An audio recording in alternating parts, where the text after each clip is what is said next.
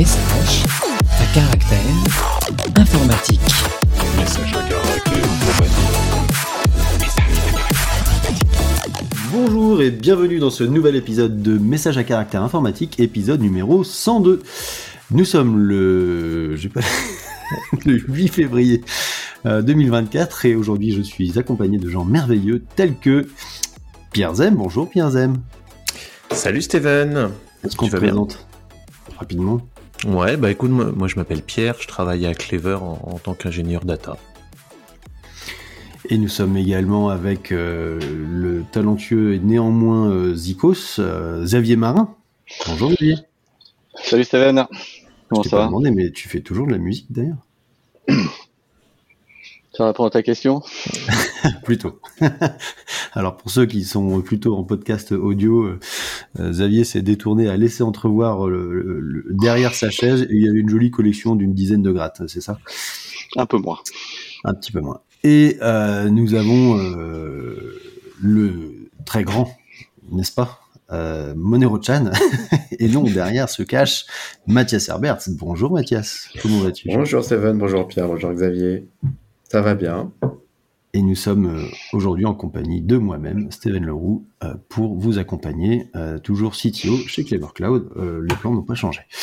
Donc aujourd'hui nous avons un, un épisode où on va parler un peu de time series, un peu d'autres choses, un peu d'écosystème de boîte, un peu du du scope euh, du domaine qui a tendance à, évoluer un petit peu. Euh, on va d'abord revenir sur euh, une migration qu'on a a effectuée alors côté Clever et côté Sense.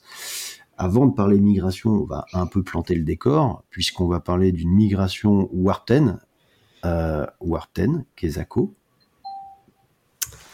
Warp10 Kezako. Alors Warp10 c'est c'est un ensemble d'outils pour euh, pour gérer et pour analyser des données de type série temporelle, donc des données issues de capteurs. Euh, c'est le nom aussi qu'on donne à la partie euh, base de données de série temporelle de cet ensemble d'outils. Mais c'est vraiment un ensemble d'outils. C'est un projet open source qu'on a démarré en 2013 chez Sense, Sense qui est la société que, que j'ai cofondée cette année-là. Euh, et c'est un produit qui euh, répond à des problématiques euh, généralement de gestion et d'analyse de données de série temporelle, euh, puisque on va beaucoup plus loin que beaucoup de solutions quand il s'agit de d'extraire la valeur de ces, de ces datas-là. Et on a un certain nombre d'utilisateurs dans des domaines très variés. Le point commun de ces utilisateurs, c'est qu'ils ils ont des séries temporelles. Donc ça peut être du monitoring, comme, euh, comme ce que vous faites vous. Euh, mais on a aussi euh, des gens qui mettent des données d'énergie, des données d'avion, des données de navires. Euh, voilà, tout un tas de choses. Euh, Le point commun, c'est que c'est des données qui sont généralement euh, redatées. Euh, en tout cas, dans 99% des cas d'usage. Ouais, tu, tu parles d'un ensemble d'outils, effectivement, et aujourd'hui vous êtes éditeur du coup de, de Warp 10, euh, Warp 10, pour euh, le franciser. Euh, je pense que les amateurs de Star Trek y verront le clin d'œil. Euh, et effectivement, su- sur warp10.io, le site web, tu vois effectivement la petite cartographie là où on voit le côté écosystème, je trouve, euh, ça transparaît bien sur le fait que tu as effectivement la librairie de manipulation de données, mais tu as le côté stockage, le côté euh, visualisation, etc. Et, je sais que historiquement, nous, c'est effectivement ce qu'on utilise parce que c'est pas juste une time series DB dans laquelle tu as entre guillemets, t'es laissé pour compte et, euh, et tu dois tout, tout reconstruire toi-même, mais t'es pris en charge dans un écosystème qui te permet de, résoudre tes enjeux métiers. Et moi, c'est ça que j'ai toujours apprécié avec Warp, c'est que à chaque fois que tu avais un truc où tu dis, c'est le vaisseau qui démarre. Hein. Exactement. C'est les guitares. c'est Et le donc, et donc, je me dis, je- tu vois, je me suis toujours dit à chaque fois que tu as un enjeu métier sur un truc un peu, tu vois, euh, toujours les côtés euh, edge case sur lesquels euh, c'est pas dans le standard, c'est pas des trucs de monitoring, c'est, et ben, t'as toujours une solution euh, que tu trouves dans Warp, ou alors on la contribue, tu vois. euh, historiquement, tu vois, le Last Activity, par exemple, c'était, c'était un truc où on avait eu besoin de se dire, bah, dans l'index, ce serait bien d'être capable de récupérer euh, uniquement les séries, mais qui sont euh, vivantes depuis tant de temps. Et ben du Mm. coup, en fait, on a pu faire ça euh, avec Warp. Et t'as un paquet de trucs comme ça qui, qui- qui peuvent être faits. Je sais que tu- quand tu veux calculer, par exemple, de la licence dans le mois, mais en fait, tu n'as pas eu de changement potentiellement depuis trois mois, et tu veux dire bah, quelle est le, la licence actuelle que j'utilise dans le mois en prenant le- la licence max. Quoi. Si tu as quelqu'un qui était, mettons, en XL et qui passe en L, le changement a pu être fait il y a trois mois, mais tu as besoin de savoir où il en est aujourd'hui. Et donc, tu as besoin de naviguer dans des notions de time series qui sont des notions avec des enjeux métiers euh, et qui sortent euh, vraiment des, des use cases euh, Mm.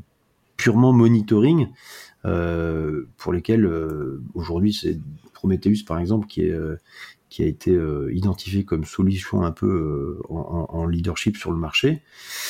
Mais euh, enfin, passer le monitoring, en fait, ces solutions-là s'arrêtent très très vite en capacité, et c'est là où, derrière, dans tes enjeux métiers, tu as besoin d'aller euh, potentiellement euh, au bout des choses, quoi. Donc, eh ben, très bonne intro de Warten, merci Mathias, et ce qui nous permet de d'aller un peu vers le sujet de la dernière version, n'est-ce pas, la, version Warten 3, euh, qui, en dehors de certaines nouveautés euh, qu'on peut d'ailleurs évoquer, euh, avait un enjeu majeur qui était effectivement le changement de son backend de stockage. Ouais, alors juste pour replanter un peu le, décor, Warten euh, a, plusieurs versions. Euh, alors plusieurs, on va dire plusieurs types de déploiement plutôt que versions, pour pas confondre le numéro de version avec euh, le, type de déploiement. Euh, donc on a, des déploiements euh, qui peuvent se faire sur un seul serveur, donc avec une version qui s'appelle standalone, parce qu'elle est toute seule, elle n'a pas de dépendance, elle est facile à déployer et puis elle tourne très bien. Quand les besoins augmentent un petit peu plus, on peut avoir une version standalone avec de la réplication. Donc on a un mécanisme de réplication qui permet de- de- d'avoir des topologies dans lesquelles on a plusieurs instances standalone qui vont, qui vont euh, se parler. Euh, et puis euh, on avait une version, enfin on a toujours une version qu'on appelle la version distribuée, qui est une version qui va plutôt cibler des, déploiements sur lesquels il y a, des volumétries importante à très importante, voire très très très très très importante, euh, et, qui va permettre à la fois d'ingérer beaucoup de données par seconde, et puis d'historiser des données de façon conséquente. Alors qu'est-ce que ça veut dire beaucoup à la seconde? Bah, On parle de plusieurs millions de mesures par seconde en, flux soutenu. Qu'est-ce qu'on entend par des historiques importants? Bah, C'est plusieurs centaines de milliers de milliards de, de mesures qu'on va stocker. Et donc, pour adresser euh, ce cas d'usage-là, cette version distribuée, historiquement, on utilisait HBase euh, pour plein de raisons. Euh, des raisons qui, tiennent à, à l'historique que moi j'avais pu avoir avec HBase, puisque déployé le premier cluster, euh, en prod en Europe euh, qui utilisait euh, HBase. Donc ça, c'était une expérience qui fait que je, connaissais bien, je la techno. Et puis, le modèle de données d'HBase se prêtait bien à stocker des séries temporelles, puisque en gros, on avait des clés-valeurs ordonnées euh, qui étaient finalement le modèle générique géré par HBase, qui étaient découpés dans des petits morceaux qu'on appelait des régions, et qui pouvaient se scaler euh, en rajoutant des machines et, qui pouvaient chacun gérer euh, un ensemble de, régions. Donc la version de, de Warp 10 depuis euh, sa création en 2013, elle, la version distribuée, elle s'appuyait sur euh, HBase. Elle s'appuie aussi sur Kafka pour faire communiquer des trucs euh, entre eux, mais le, le stockage c'était euh, HBase. Et ça marche, ça marchait très très bien. Le monde, euh, on en reparlera après, mais est un monde en mouvement. Donc, euh, donc euh, à un moment donné, on, a fait le constat que bah, HBase, même si ça marche très très bien, ça n'a plus nécessairement la faveur de, on va dire, de l'industrie au sens large. Et il y a quelque part de moins en moins de gens qui sont attirés, ou en tout cas qui se sentent à l'aise avec le déploiement de, de cette techno-là. Euh, et donc, nous, on, voyait ça de plus en plus comme étant un peu un frein à l'adoption de, la version distribuée de Warp 10. Et on trouvait ça dommage, donc on s'était mis en quête euh, d'un remplaçant pour, euh, pour HBase, pour être en capacité toujours d'offrir une version distribuée et donc d'adresser ces, volumétries et ces flux d'ingestion élevés, mais avec un, stockage qui n'était pas fait sur une techno que, certains qualifient de vieillissante, ou en tout cas d'abandonner ou d'oublier. ou, ou de DDC, je sais pas comment on, on- on pourrait dire, euh, mais sur une techno un peu plus, euh, un peu plus récente. Et puis, eh ben, on s'est rendu compte qu'il n'y avait pas des masses de techno qui permettaient euh, d'offrir finalement le même modèle qu'un HBase. Et on a identifié FoundationDB comme étant l'une d'entre elles. Qu'est-ce que tu avais évalué d'autre par curiosité?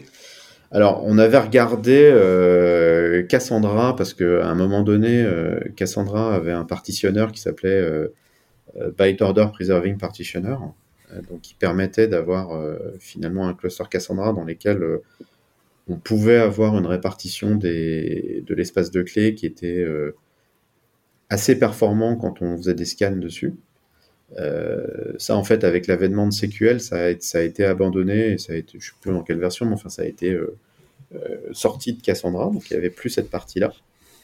Donc on n'avait plus vraiment. Alors on, aurait pu prendre du Cassandra avec, juste du CQL pour accéder aux données, mais on aurait eu des performances qui étaient, moins, bonnes que celles qu'on avait avec le, le Byte Order Preserving Partitioner.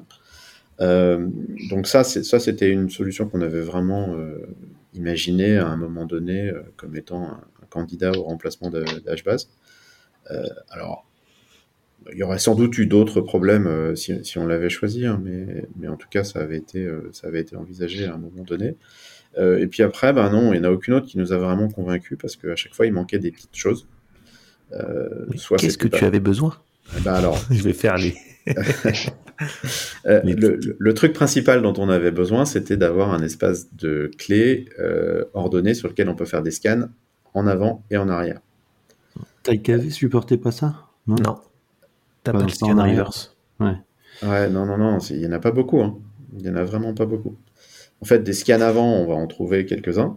Euh, bah, des scans arrière, je- Euh, non, ça, ça, ça, y en a pas.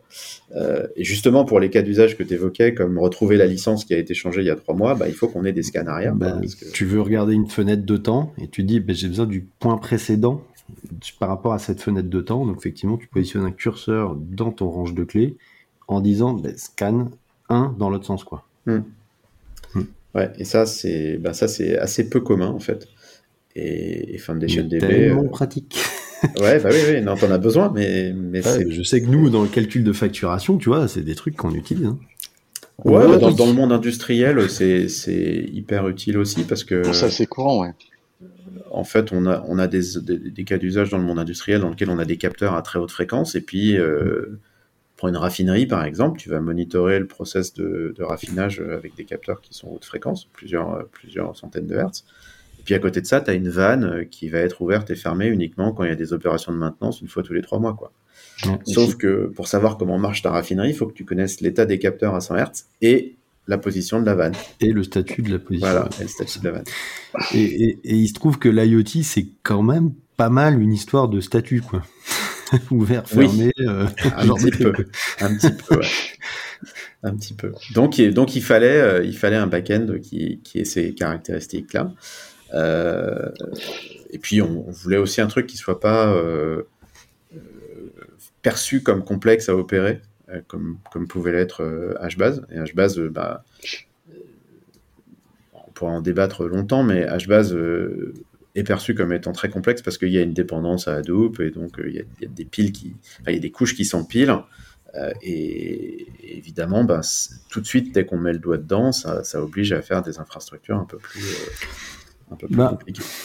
Ouais, après, le, truc, c'est que c'est un peu comme tu sais, pour le big data, c'est qu'à un moment donné, tu avais des gens qui mettaient des clusters Hadoop de 3 nœuds, parce que c'était la mode, et qui disaient, ouais, c'est quand même pas aussi simple qu'un Postgres. Bah ouais, mais en fait, t'en as peut-être pas besoin du coup, tu vois. Enfin, et, et effectivement, le, le, HBase n'est pas gratuit en termes d'opération. Par contre, c'était sans doute, c'est c'est sans doute encore le seul qui te permet d'avoir ce genre de clé valeur à une échelle euh, quoi. Enfin, ça a été design pour euh, pour stocker euh, le, le référencement des des crawlers euh, de- de- du web.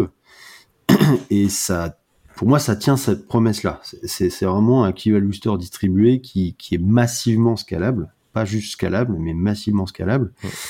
au bénéfice de l'écosystème Hadoop. C'est-à-dire que quand on est dans une démarche Hadoop, on a une démarche de, traitement de la donnée. Et, donc, le fait pour HBase de reposer sur HDFS, il y avait aussi cette notion d'être capable de paralléliser les traitements, euh, de pouvoir réutiliser des données transactionnelles du côté HBase, mais avec des batchs de l'autre côté euh, qui peuvent euh, tirer parti de tout ce qui est Pig, Impala ou Hive ou genre de trucs. Donc ça fait partie d'un écosystème qui est effectivement très riche, qui vient pas euh, gratuitement, euh, parce qu'effectivement euh, le massivement scalable, bah, c'est pas gratuit, c'est complexe. Euh, ça c'est une note pour les futurs wannabe managers euh, qui veulent que leurs gens soient onboardés en deux semaines. Mais mais mais à côté de ça, je trouve qu'il y a eu quand même un peu d'erreur de la communauté Edgeba- Edgebase à, gérer son projet. C'est-à-dire que euh, c'est pas simple, hein, je dis pas que j'aurais fait mieux, hein, mais il y a un moment donné, je sais que Pierre, ici présent, a essayé d'aller faire des PR dedans, bah, n'a pas essayé d'ailleurs, a été committeur HBase, mais que euh, y a un moment, c'est-à-dire que tu avais la branche 1, la branche 2, la branche 3, pas compatibles entre elles, les trois vivant en parallèle, et que la moindre paire que tu devais faire devait rentrer dans les trois, et c'était pas le même taf à chaque fois, quoi. Bah, Et disons putain, que c'était hyper coûteux, enfin c'était ingérable en vrai. Disons que tes, tes stats de commit sont intéressantes. Du coup, tu fais, tu, tu fais un, un patch sur euh, X branches. Malheureusement pour Edgebase, c'est que une étoile, tu vois. Ouais, alors, en, en fait, en fait, je pense que l'é- l'écosystème Hadoop a, a, a quand même quelques particularités. C'est que euh, l'objectif, c'était quand même de faire des systèmes qui, qui opéraient à très très grande échelle. Et, qui dure dans le temps, et, et du coup, tu temps, les voilà. mets pas trop à jour euh, facilement. Ouais. Alors ça, ça d'une part, ouais, mais surtout, tu t'adresses pas à des milliers d'utilisateurs potentiels. C'est-à-dire que Ouais. les gens qui effectivement vont avoir du HBase à grande échelle, il y en a pas des masses. Euh, alors, petit aparté, parce que on, on en parlera euh, sans doute euh, tout à l'heure, mais euh, il y a encore un utilisateur d'HBase et, pas des moindres dans le monde, qui est étonnamment Apple. Pourquoi? Parce qu'en fait, tout ce qui concerne Siri aujourd'hui n'est pas dans FoundationDB, qui appartient à Apple, mais toujours dans HBase. Donc c'est quand même que le produit tient ses promesses, parce que voilà, il y a un paquet d'iPhone ou de, Mac sur la planète. Et donc, pour revenir à, ce que je disais, c'est que tout ce qui tourne autour d'Hadoop et de l'écosystème Hadoop en général, c'est généralement des gros déploiements, donc qui sont dans des grosses boîtes.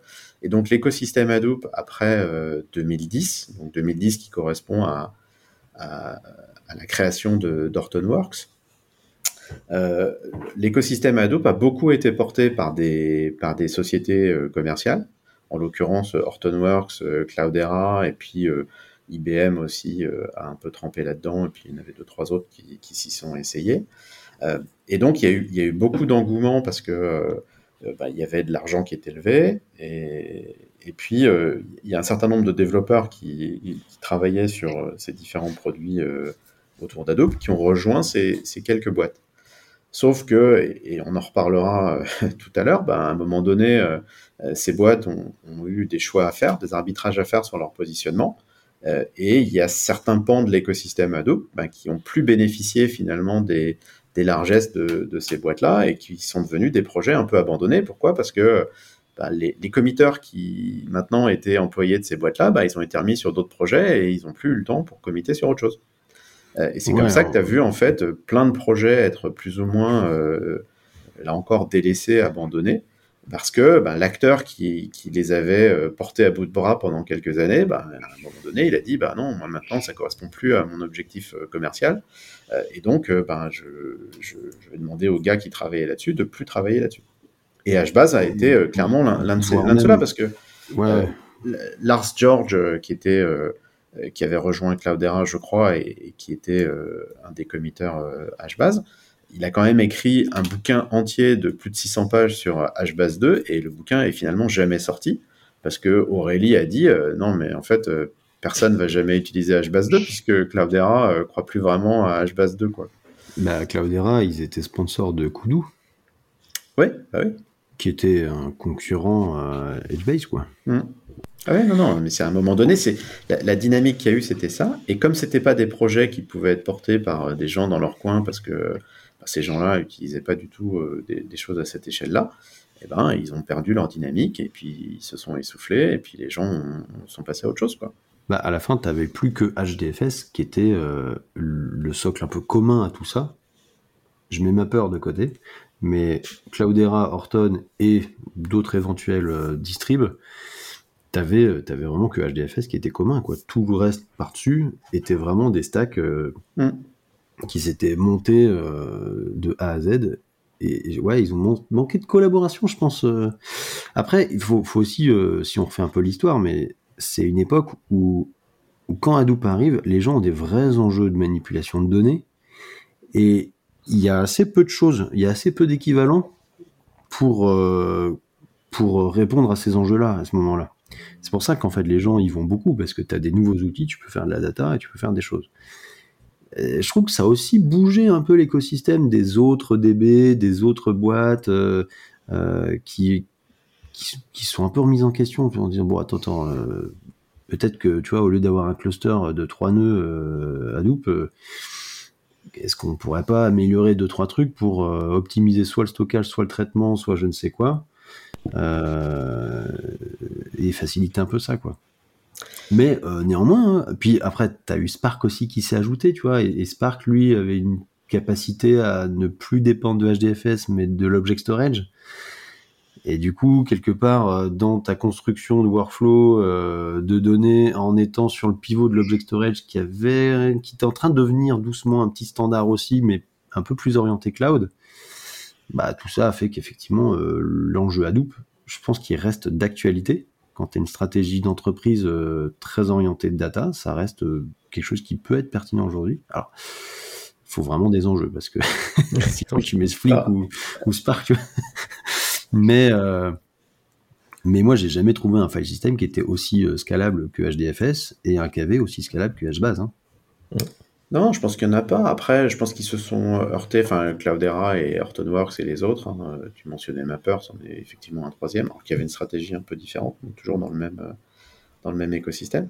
Mais ils se sont un peu heurtés à, la réalité des organisations dans les boîtes, c'est-à-dire que l'approche, euh, l'approche dans laquelle un Hadoop euh, peut vraiment euh, briller, c'est des, c'est des boîtes dans lesquelles euh, finalement tu mets à plat la data comme étant euh, le socle.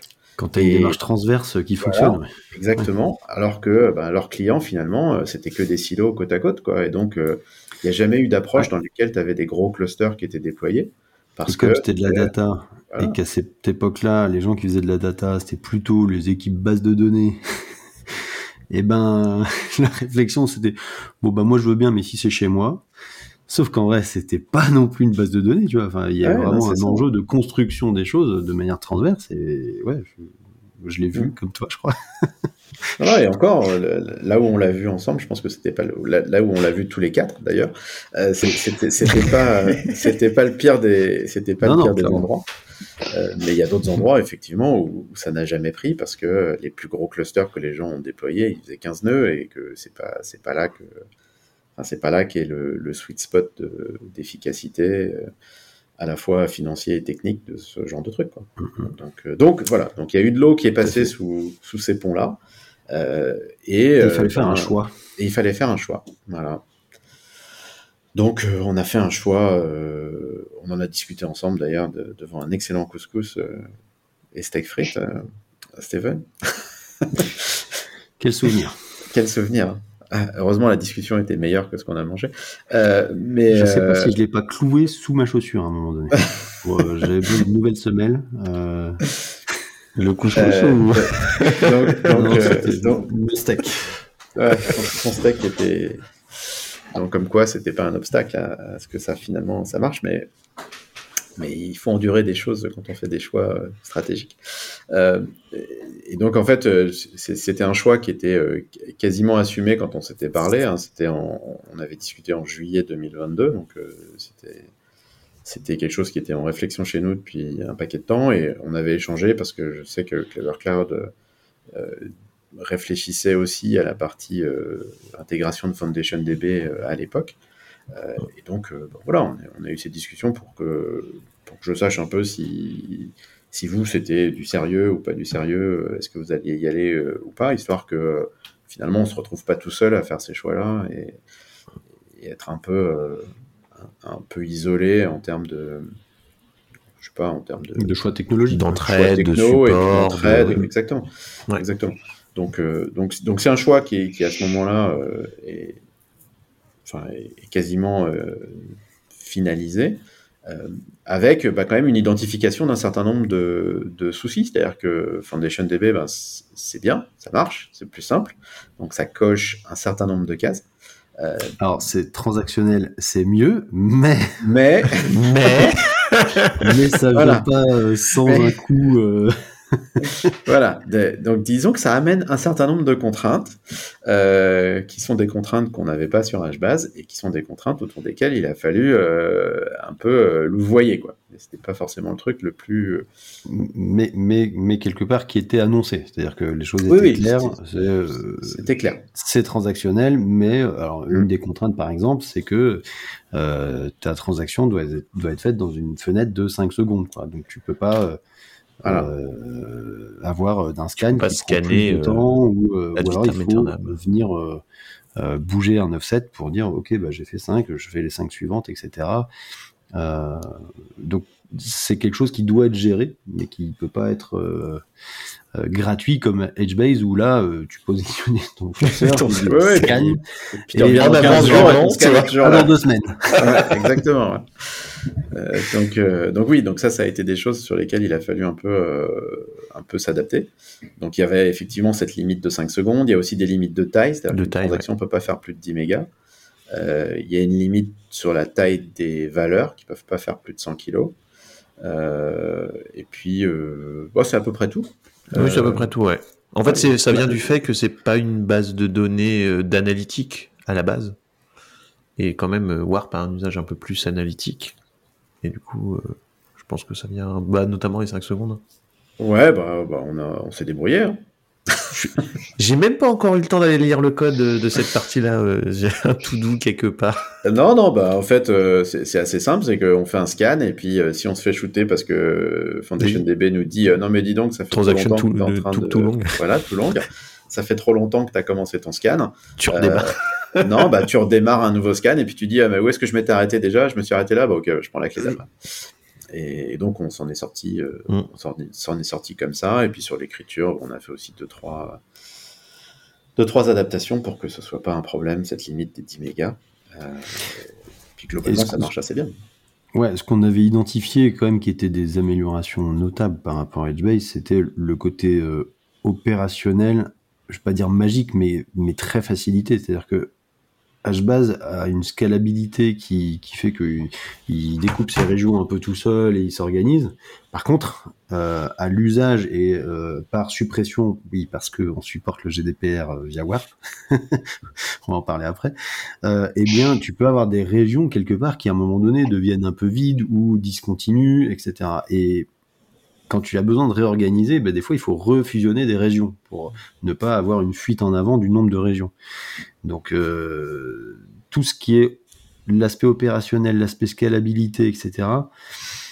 euh, dans HBase, ça demandait quand même pas mal d'outillage, pas mal de... Et on l'avait fait, hein. Enfin, avec Oui, Pierre, je l'ai on- écrit deux fois ce truc-là, Ouais, dans deux boîtes différentes. Mais euh, on avait fait ça, tu vois, pour justement être capable de, de, de lire HBase, ses logs, comprendre ce qu'il faisait. Ouais. Euh, il était sympa, des fois, il te disait quand même à peu près ce qu'il faisait. Mais euh, pour aller le piloter, des fois, c'était quand même coûteux, quoi. Et, euh, et donc, soit en termes de gestion des régions, soit en termes de, de, de rationalisation pour dire, OK, maintenant, comment est-ce qu'il faut qu'on réorgue? Et tu es obligé de faire ça en plusieurs passes, parce qu'en fait, des fois, il faut des stratégies de, de recompaction de tes régions, etc. Et, et, et pour trouver quelles sont les bonnes régions à fusionner, bah, tu es, obligé de faire des algos en multipass. Donc c'est pas simple. Euh, Bah. Il y a aussi des fois où clairement, euh, nous on avait tendance à le charger un peu bien, tu et des stacks en Java, euh, bon bah du coup GC, donc on est devenu quand même pas mal des experts en GC à ce moment-là. Mais bon, bon an mal an, on arrivait à le faire tourner. Mais Ça ouais, nous a- ça faisait un coût opérationnel quand même pas, pas gratos gratos. Oui, c'est ça. Surtout quand tu que- compares à... Attends, je finis juste la phrase.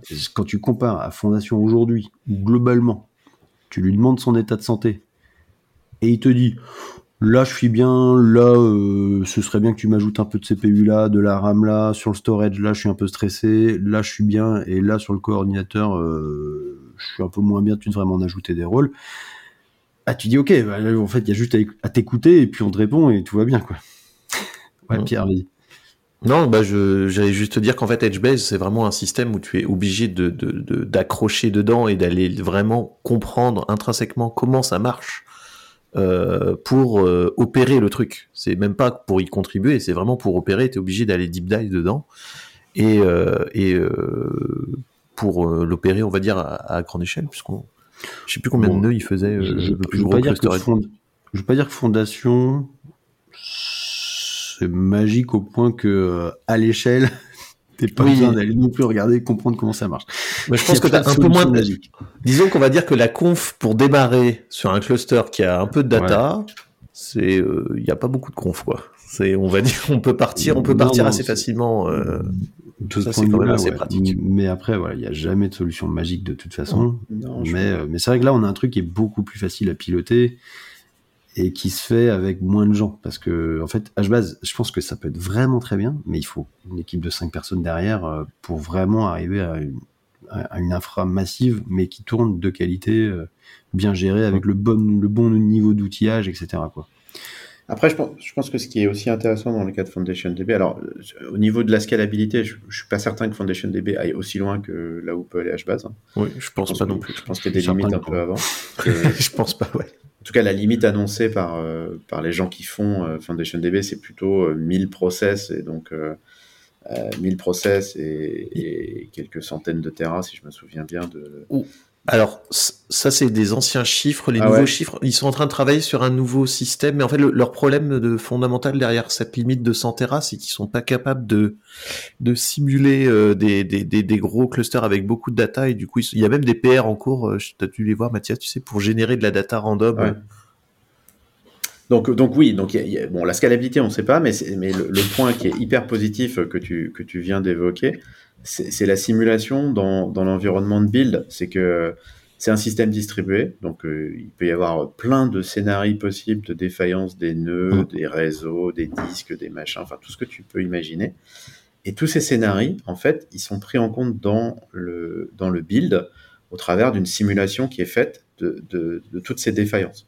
Et donc, FoundationDB, quand il release euh, une version, eh ben, elle est passée par tous ces trucs-là. Et donc, euh, tous les cas que tu peux trouver, toi, en prod, eh ben, on sait comment ça se comporte, en fait. Parce que, parce Ils que ça, a été, euh, ça a été validé. J'ai même appris que c'était pire que ça. C'est qu'en fait, le cycle de release qu'ils ont, c'est même pas euh, simulation euh, release prod. en fait, c'est simulation prod. Quand c'est à feu doux, qu'on est tout OK, on release. Voilà. Donc, euh, do- do- do- donc Ça, ça change un peu. Hein. Ouais, non, ça, ça change un peu, mais en, mais en tout cas, euh, tu, tu peux y aller de façon beaucoup plus sereine parce que euh, quand on faisait des tests avec Pierre euh, sur, sur le cluster là, que vous nous aviez mis à dispo pour, pour valider les trucs, on a fait plein de tests sur lesquels on arrêtait le réseau, On s'était marré, ajoutait hein. des nœuds, etc. Et C'était fun. Hein. Et- Alors, nous, on le refait, on le refait régulièrement. hein. On a un Ah oui. euh, process. L'autre jour, il y a David qui a. Je lui ai dit, ouais, tu peux débrancher du truc, machin. Il a arraché un disque. ok. Eh ben, nickel. Ouais, ouais. Ah Ouais. ouais. Donc, donc ça, c'est bien. Et puis, Pierre euh, était pas prêt. Hein. Pierre, il ah ouais, bah ouais. Ah moi, moi j'ai rigolé parce que du coup j'étais là, tiens c'est bizarre on a perdu une machine et puis tu dis oh, le cluster il est là, bon ça va, nickel, je réplique, tranquille. euh. Alors qu'on nous avait arraché le disque dur physiquement. euh. Ouais, bah ouais, Je, ouais, je sais pas si tu te souviens, t'as arraché un disque à HBase. euh, Oui t'es moins serein tout de suite. Si t'en arraches qu'un, ça va, mais si, tu com- Ah commences ouais. à en avoir un deuxième qui s'en va, là, ça, potentiellement, ça peut craindre. Euh, donc ça, ça c'est quand même un, un truc Mm. qui, est, qui, qui permet d'être hyper serein, effectivement, euh, au niveau de l'Ops. Et Oui. puis, euh, avec Xavier, on, on a fait des, des dashboards sur, sur FoundationDB, parce qu'en fait, il y a beaucoup de métriques qui sont remontées par, Mm. par FoundationDB nativement. Et ça, c'est hyper agréable aussi. C'est que le, le truc euh, t- t'expose déjà vachement de d'indications, d'infos sur son comportement interne, Mm, mm, mm. sur euh, voilà, Ah bah, si pas, vous rendre service, on a open sourcé un connecteur euh, de métriques euh, Ah, ouais. qui va dessus, qui prend toutes les métriques. Ah, fait du les- Ouais, nous, on a une pas. macro euh, Warp 10 aussi qui fait ça. Oui, il y a une macro Warp 10 avec une capabilities et tout. Ouais, ouais. Et les dashboards qui vont avec. Et les dashboards qui vont avec, ouais. Mm. Après, pour revenir pour, euh, juste sur le simulateur, j'avoue que ça, c'est un truc qui est, qui est euh, super euh, intéressant. Nous, ce qu'on a fait en. On utilise Fondation pour d'autres trucs, et en fait, ce qu'on a réussi à faire, nous, c'est prendre nos workloads de, de nos- nos- notre code Rust, et on a réussi à l'inclure dans la simulation directement. Et donc ça, c'est vachement pratique parce que quand on commence à développer des trucs un peu compliqués, euh, de, des problématiques de base de données, en fait, bah au moins on est sûr qu'on est tolérant à la panne, qu'on est, qu'on est tolérant à pas mal de choses. Et euh, c'est vrai qu'on a une confiance absolue à la fois dans Fondation et dans le code qu'on écrit. Et ça, c'est euh, incroyable. Ouais, donc, je pense que, enfin, rétrospectivement, c'est un, enfin, on est très content d'avoir fait euh, ce choix-là. Le Switch, ouais. Et, et puis d'ailleurs, on a, on a des aussi. gens qui, qui, qui- qui sont contents aussi parce que, euh, alors, je- au- en même temps qu'on a fait ce choix de fondation, en fait, on a inséré une nouvelle version, enfin un nouveau type de déploiement dans, dans ce qui est possible de faire avec euh, Warp 10, euh, qui est une version qui s'appelle Standalone Plus, c'est-à-dire que c'est une version qui est destinée à tourner sur une seule- un seul nœud, euh, mais qui stocke ces données non plus dans euh, des répertoires organisés par LevelDB, mais qui les stocke dans FoundationDB.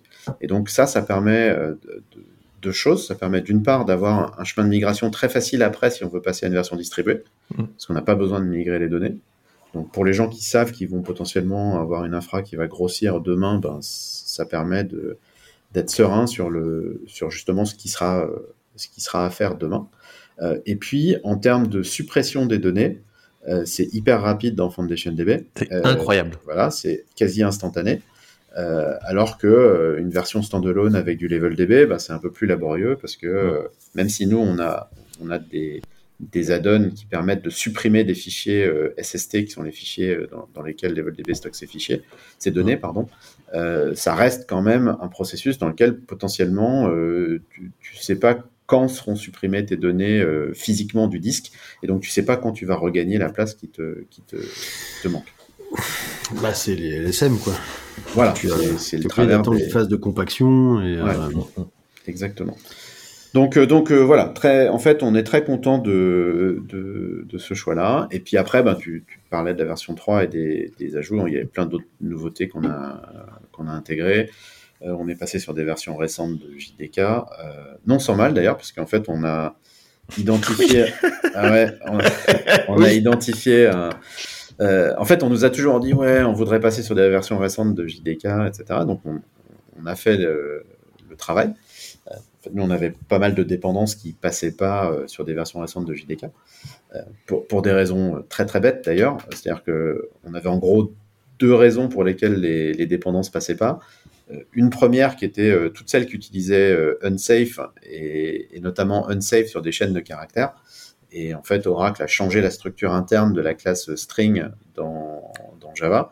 Et, et donc, bah, tous les trucs qui utilisaient euh, unsafe pour accéder au tableau de caractères qui existait dans la classe string marchent plus parce que maintenant il n'y a plus de tableau de caractères, c'est un tableau de bytes. Et, et donc, ça posait problème. Donc, ça, c'était les oui, parce premiers. que de mémoire, vous aviez une implème custom des strings, non? On avait euh, une implème euh, qui s'appelait unsafe string, ouais, qui, qui permettait d'aller euh, rapidement lire des Mm. trucs. Donc ça, ça marchait plus, mais bon, à la limite, le code qui était chez nous, c'était facile à changer, mais dans des dépendances, c'était plus compliqué. Et puis, il y avait tout un autre pan de dépendances où là, elles n'étaient pas compatibles avec des JDK après la version 9, pour une raison toute bête, c'est que Oracle a changé la façon dont les numéros de version sont structurés. Et donc, jusqu'en 8, c'était 1.8. point quelque chose, et à partir de la 9, c'était 9 quelque chose. Et en fait, on s'est rendu compte qu'il y avait plein de dépendances qui, en premier truc, disaient, OK, dans quelle version je suis? Je prends Un la point, chaîne de version, je cherche le 1 point, et, et ce qui est après le point, c'est la version. Et là, il disait, ah, mais j'ai pas trouvé un point. Et donc, il s'arrêtait en disant, euh, ah bah non, euh, je sais pas où je suis. Et donc, on avait des trucs comme ça très très cons. Et d'ailleurs, des releases de, de conformité en, en 1.9 euh, Eh ben, figure-toi que si tu vas voir le code de, de Warp 10, donc Oui. dans Warp 10, on a intégré une bibliothèque de création d'images qui s'appelle Processing. Et en fait, au moment où on initialise processing, Je l'ai vu. on change le numéro de version en lui disant hey, t'es Eh, en 1 point eh, quelque chose et m'embête pas. Euh, on initialise et, et- et une fois qu'il est revenu et qu'il nous a dit c'est bon, ça y est, je suis prêt, on rechange la version en disant bon ok c'est bon. Maintenant pour tous les autres, bon, c'est on a nouveau en version. euh, on est nouveau en version euh, machin. Bon bref. Donc donc on a fait euh, on a fait ce chemin-là et, et maintenant on est compatible avec euh, plein de versions. Sauf que bah, on est tombé sur un bug euh, assez complexe dans Il m'a JDK rendu 17 fou. et qui est toujours rendu fou ce bug. Ouais, il est fou et, et on n'arrive même pas en fait à avoir un- un- une reproduction du, du bug, mais en fait on a, on a un bug, il y a un bug dans le JDK 17, dans OpenJDK, euh, et sans doute aussi sur la version Oracle d'ailleurs, mais en tout cas dans OpenJDK, il y a un bug sur le Just-in-Time Compiler dans le JDK 17. Et donc on a, on a un bug qui, qui se manifeste de temps en temps sur certains déploiements, euh, quand le code est compilé par le Just-in-Time Compiler, en fait, il injecte euh, du code foireux. Euh, alors le problème, c'est qu'il injecte du code foireux à un endroit où le code peut pas être foireux chez nous, qui est le calcul des identifiants des séries. Et, et donc on a dû, euh, on a dû ajouter en fait un, un contournement. Donc il y a une config qui s'appelle labelsid.slowimpl. Slowimpl parce qu'en fait, euh, ben, on, utilise un mode de calcul de, de l'identifiant des séries qui est pas sujet à ce bug du just-in-time compiler. Mais bon, pour l'instant, euh, alors on l'a pas en, en 11, on l'a pas en 20, on l'a pas en 21, Et forcément, j'étais en 17. mais en 17, euh, par contre, euh, ouais. Et- J'avais passé deux jours, ça m'avait rendu fou parce que du coup, moi, j'avais mes, mes tests qui marchaient de temps en temps. Tu vois, Bah on ouais. faisait, c'était avant qu'on fasse le déploiement. On était sur des machines virtuelles qu'on popait pour lancer des tests, tu vois, de, de, de la version distribuée. Et puis, euh, tu vois, des fois, mon, mon test, j'étais, mais c'est bizarre. Je faisais un test où j'insérais un point et je vérifiais que la série Mhm. existait, que je pouvais la récupérer euh, directement via Ansible. Et euh, tu vois, j'étais là. Tiens, c'est bizarre, j'ai pas ma série. Et puis tu sais, tu te connais sur la machine. Bah, elle est où ma série? Et du coup, Ouais, ça m'a rendu fou. Alors tu sais, tu, tu éteins tout, tu rallumes et fait ah bah c'est apparu. Euh, Ouais, non, c'est. euh, Bon, en tout cas, nous, euh, faire ce chemin de migration, ça nous a quand même. euh, Enfin, c'était- d'une, c'était Wow. très intéressant et ça nous a permis de faire un peu de ménage. Euh, ce qui était bien, parce que on, on avait un peu abusé en termes de scalabilité euh, sur les métadonnées. En fait, on était au milliard de, de séries euh, uniques. Ce qui est toujours, tu sais, la limite, euh, en fait, dans, en time series, t'as toujours les gens qui se mettent un peu l'objectif de 1 billion unique time series, et puis en fait, bah, nous, on y était, quoi, tu vois. on- sans non sans mal. hein, même- c'est un peu pénible euh, de l'astreinte, tu vois, de temps en temps. ça, ça demande un peu de, de- de- d'organisation et de découpage euh, de sharding au niveau des méta, mais euh, en soi, ça se fait, quoi. Ah oui, par contre, on pouvait monter à cette euh, cardinalité là. Et euh, donc voilà, donc on a. euh, Ça nous a permis énormément de nettoyer la donnée, de la qualifier, de savoir, euh, comme on a la main en fait sur euh, les, les agents qui poussent euh, les métriques, en fait, nous, ça nous a permis de, de, de faire un état de l'art de qu'est-ce qu'on pousse, où, comment, est-ce que la donnée est, est intéressante à, à persister. Et du coup, on a pu faire ce travail. Enfin, la migration nous a permis de faire un travail de qualification de la donnée qui était plutôt intéressant. Et des backups accessoirement aussi. Ouais, après, sur la, sur la cardinalité, en fait, le, le, le souci de cardinalité, il vient euh, surtout dans des cas d'usage euh, comme l'observabilité. Mm. Euh, pourquoi? Parce que, alors, la cardinalité, qu'est-ce que c'est? La cardinalité, c'est le, le nombre de séries uniques qu'on va gérer. Et donc, dans les systèmes de séries temporelles, on va avoir des métadonnées. Et parmi ces métadonnées, on a généralement un ensemble de clés-valeurs qu'on appelle des labels, euh, comme c'est notre cas, ou des tags euh, chez, d'autres gens, comme euh, un FluDB par exemple. Et en fait, la, la, combinatoire de, ces clés-valeurs, selon ce qu'on met dans les clés-valeurs, peut exploser et conduire à un nombre de combinaisons qui est exorbitant. Et dans les cas d'observabilité, c'est assez souvent le cas, puisqu'on va retrouver soit des identifiants de VM, soit euh, des identifiants de span quand on fait des traces ou des trucs comme ça. Donc, des choses qui vont très très vite euh, monter en combinatoire.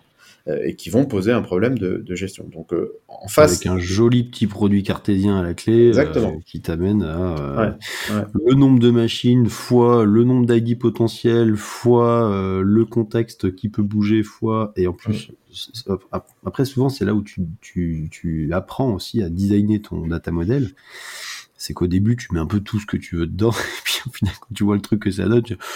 oui bon ça euh, je vais le contextualiser ça je le je le déduis de ça et t'enlèves des trucs pour, euh, pour que ça reste un peu maîtrisable parce que sinon ça peut aller vite ouais. Ouais, Ouais, c'est donc- clair, j'ai j'ai souvenir de gens qui mettaient les identifiants de conteneurs Docker euh, dans des séries temporelles. Donc on avait une série euh, Mm. qui était labellisée par l'identifiant de, de conteneur Docker. Donc on avait un point pour la pour le début, euh, enfin le démarrage de l'image, un point pour le stop, et donc il y avait des milliards de séries euh, à deux points, donc ce qui n'était pas très efficace. Et donc Mm. euh, oui, dans ces cas-là, tu, tu réfléchis à ton modèle et tu Mm. l'inverses éventuellement pour Bah, pour gérer ta cardinalité, en tout cas Mm. pour la Ou, ou tu gères le cycle de vie de ta métadonnée. Oui. Tu, vois, tu, Ou tu tu peux très bien gères, te euh, dire que tu veux l'entièreté de ces infos-là euh, à la granularité la plus fine. Par contre, quand tu as buté le conteneur, il faut effectivement que tu aies une sorte de queue dans laquelle tu dis cet ID-là, il y a un moment, il faut aller le nettoyer. exactement. Et dans ce process de nettoyage, quitte à venir réagréger cette donnée-là avec d'autres pour garder l'intelligibilité de la donnée, pour pouvoir euh, avoir un indicateur sur ton volume, sur tes stats, sur je ne sais quoi, mais en n'ayant plus les index absolus de, euh, de ce conteneur qui n'existe plus. Quoi. Exactement. Parce que nous, on fait ça sur nos VM, hein, parce que Oui, euh, de toute façon, on que- des VM comme des conteneurs. Et euh, alors, j'aimerais te dire qu'on a fini de gérer le bon cycle de vie. Oui, c'est ce que j'ai. Mais Disons euh, moi, moi, je vois ma RAM, la RAM baisser, tourne lentement mais sûrement. Euh, voilà, on, on, on a, on a que à faire le, le forecast de la RAM et on se dit, Oui, oui, oui, je le vois, ça, ça nous dit qu'on doit s'énerver dessus. Donc, donc, donc, tout ça pour dire que ouais, la, la, capacité d'une solution de time series à gérer le cycle de vie, c'est fondamental, c'est-à-dire la capacité à effacer des données et, des, et ou des métadonnées. Euh, c'est un truc qui est hyper important. Alors tu, tu mentionnais euh, plutôt le, RGPD euh, comme étant une contrainte aussi à prendre en compte. Donc oui, c'est une des contraintes pour, pour intégrer de, de la suppression efficace dans une base de données de série temporelle. Mais la gestion du cycle de vie, et notamment dans des environnements dans lesquels il y a une grosse, on va dire une grosse euh, cardinalité de, de- de- de- des séries et puis de certains, de certaines métadatas, bah, c'est aussi euh, un truc Mm. fondamental et il faut absolument le regarder parce que sinon euh, on commence à déployer une solution et puis euh, au moment euh, le pire, c'est-à-dire quand on commence à plus avoir de RAM, plus de machin, plus de trucs, on se rend compte qu'on peut pas effacer et, et là, euh, là, c'est- là, là, c'est moins rigolo. ouais, là, c'est moins rigolo, ouais. c'est moins rigolo. Hum, hum. Donc, euh, donc cette cardinalité infinie, c'est un peu le serpent de mer de, Mm. de- du monde de la time series. Euh, alors infini, euh, personne n'y arrive hein, forcément parce que il faut pas rêver, mais il y a rien d'infini. Est-ce que c'est pas euh, comme tu sais, les, les frites tous ceux qui en parlent, c'est ceux qui en font le moins. ou- Ouais, je- non, non, je pense que tout le monde, euh, disons que chacun a sa cardinalité infinie, on va Voilà. dire ça comme ça. Euh, et, et la cardinalité infinie des uns bah, n'est pas celle des autres, et, et en fonction de, de, de ce qu'on veut faire croire aux gens, euh, ben, on, on va le présenter d'une façon, d'une façon ou d'une autre. Donc nous, on nous, on n'a jamais dit qu'on pouvait atteindre une cardinalité infinie, parce que bien évidemment, on peut pas. Mais bah, vous, vous êtes les- vous êtes l'exemple typique euh, pour, pour témoigner que Warp 10, et encore c'était Warp 10 10, enfin 10 2.11 ou un truc comme ça. Mm. Warp Alors, 10, non, euh, c'est deux- c'est deux points- Warp 20, non Warp 30. Euh, donc non, non, c'était une version 2 et, et vous aviez atteint euh, un milliard, effectivement, comme tu le disais, euh, Pierre. Mm. Mm. Euh, donc nous, euh, on sait qu'on peut atteindre euh, un milliard et plus, parce qu'on a des, on a des utilisateurs qui l'ont, qui l'ont fait. Euh, mais quand on lit les discours euh, de, tout un tas de solutions de time series, eh ben, on, s'imagine que on n'a pas de problème de cardinalité. Alors que quand on creuse un peu, en fait, il y en a, euh, parce que les limites sont, bel et bien là, et qu'il y a quelques cas idéaux dans lesquels on va pouvoir passer outre ces limites. Oui, et puis c'est pas une fin en soi, c'est pas parce que tu tiens le milliard de time series que tout va bien. Ça dépend en fait comment tu as structuré tes séries dedans, et ça dépend comment. Enfin, tu vois, si tu as par exemple beaucoup le même class name mais les labels qui changent, en fait, le parcours dans tes class names, il va être infini, quoi. Enfin, il va être long. Donc, euh, tu as aussi intérêt à, à avoir une structuration de ton index derrière qui soit, euh, qui soit optimisée pour ton, pour ton besoin, quoi. Et ça, euh, bah, ça vient euh, bah, en discutant avec vous, avec du support par exemple, ou, euh, ou en allant lire le code si tu en, si en es capable ou adapté. Quoi. Mais... Après, il y, a- ouais, il y a des trucs euh, intéressants qu'on a fait. Enfin, il y, a- il y a des fonctions dans notre bibliothèque de fonctions qui sont là parce qu'on a eu des cas euh, euh, dans lesquels justement le- le- l'identification des séries auxquelles accéder était euh, problématique. On a eu un cas notamment euh, sur, sur de la donnée AIS, donc de la donnée de localisation de navires, euh, où on avait un cas d'usage sur lequel euh, il fallait sélectionner des navires et potentiellement il, fa- il fallait sélectionner beaucoup de navires. Et, donc euh, sélectionner beaucoup de navires, ça veut dire euh, sélectionner des navires dont un label particulier, donc une métadonnée particulière, euh, est un identifiant euh, parmi un ensemble d'identifiants. Et, donc, euh, donc, euh, fait, les navires ont un numéro qui s'appelle le MMSI, hein, qui est un numéro unique des navires. Et donc, quand tu veux sélectionner des séries qui suivent euh, le, parcours d'un navire, tu passais l'identifiant de, des MMSI que tu voulais voir. Sauf que l'utilisateur en question, bah, il voulait récupérer quelquefois euh, 600 000 euh, traces de, des, des traces pour 600 000 navires différents, euh, ce qui commençait à, à poser problème. Et donc, ces 600 000 navires, ben, qu'est-ce qu'ils faisaient? Ils faisaient une expression régulière en disant euh, le premier numéro, ou le deuxième numéro, ou le troisième numéro, ou le machin. Ce qui est ce que ferait euh, n'importe qui qui doit faire une expression régulière avec autant de, autant de trucs. Puis il, il nous dit, ah, je comprends pas, euh, j'ai une requête, il faut 40 minutes pour avoir le résultat. Quoi. 40 minutes pour avoir le résultat. On lui dit, mais en récupérant des données, il dit, non, non, juste récupérer la liste des, des séries, euh, ça met 40 minutes. hein, tu vois. 40. Et effectivement, bon, bah, son, son expression régulière, euh, elle, elle mettait euh, 40 minutes. Et donc, on a fait une fonction qui, a un nom barbare qui s'appelle RE-opt-alt, donc euh, Regular Expression Optimized Alternates, euh, qui permet de prendre une liste de- d'identifiants et de créer une expression régulière optimisée pour que l'identification des séries qui répondent à ces identifiants-là soit euh, rapide. Et on est passé de 45 minutes et quelques à euh, 27 secondes, je crois, pour identifier les 600 000. Elle Juste parce qu'on a réécrit l'expression régulière. Elle est trop bien cette fonction. Voilà, ouais, bah ouais, mais tu vois, et, et- et donc, euh, bah, c'est, ça, ça fait partie Ah ouais. des, des effets collatéraux d'avoir beaucoup de séries, effectivement. Euh, Il faut, il faut se creuser un peu la tête pour arriver à faire ce genre de truc.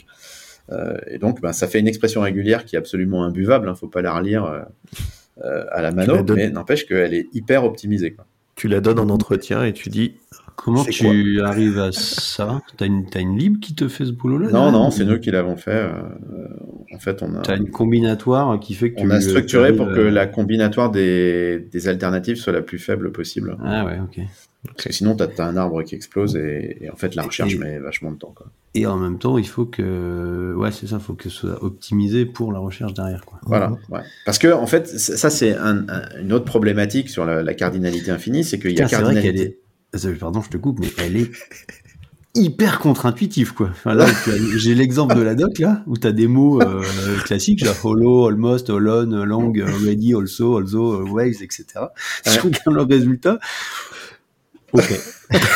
Ouais, elle est efficace. Elle est Ah, efficace. ouais. Et Bah, confiance. Trust me, bro. ah, elle est bluffante. Ouais, c'est Ouais. Ouais, drôle. C'est drôle, mais c'est surtout utile parce qu'en fait, euh, la- la- le cas d'usage euh, observabilité, par exemple, euh, souvent les gens accèdent à euh, un système ou euh, quelques systèmes. Euh, et donc, finalement, l'accès aux données, il n'est pas si compliqué que ça. Mais nous, on a des cas d'usage dans le domaine industriel, par exemple, tout ce domaine des navires, dans lesquels c'est pas euh, inhabituel d'accéder à 50 000, 100 000 séries différentes pour faire Mhm. des agrégats sur ces, euh, sur ces 100 000 séries. Et sélectionner 100 000 séries sur la base d'expression régulière, bah, si tu ne craftes pas ton expression régulière euh, de façon un peu intelligente, eh ben, tu as des perfs pas terribles. Voilà. Et tu peux quand même dire euh, genre B étoile et il va la- il va l'utiliser dedans. Non, ou- là c'est vraiment. euh, euh, oui, string, alors, je, sais, je sais plus s'il, je sais plus si on l'a fait, mais je me demande s'il faut pas d'abord faire une première euh, extension pour que tu puisses, euh, euh, tu puisses euh, le faire comme ça. Donc, euh, mais bon. Bah, une fois que tu as l'expression, tu peux sans doute aller dedans et faire un petit set, euh, Ouais, ouais, un replace string de ce que tu veux en mettant une étoile, quoi. Mais Ouais, ouais. Ah, c'est- c'est bluffant. hein. Et bah voilà, j'ai appris un truc aujourd'hui. Oui, moi aussi, ouais. moi, je sais à qui je vais la donner en interne.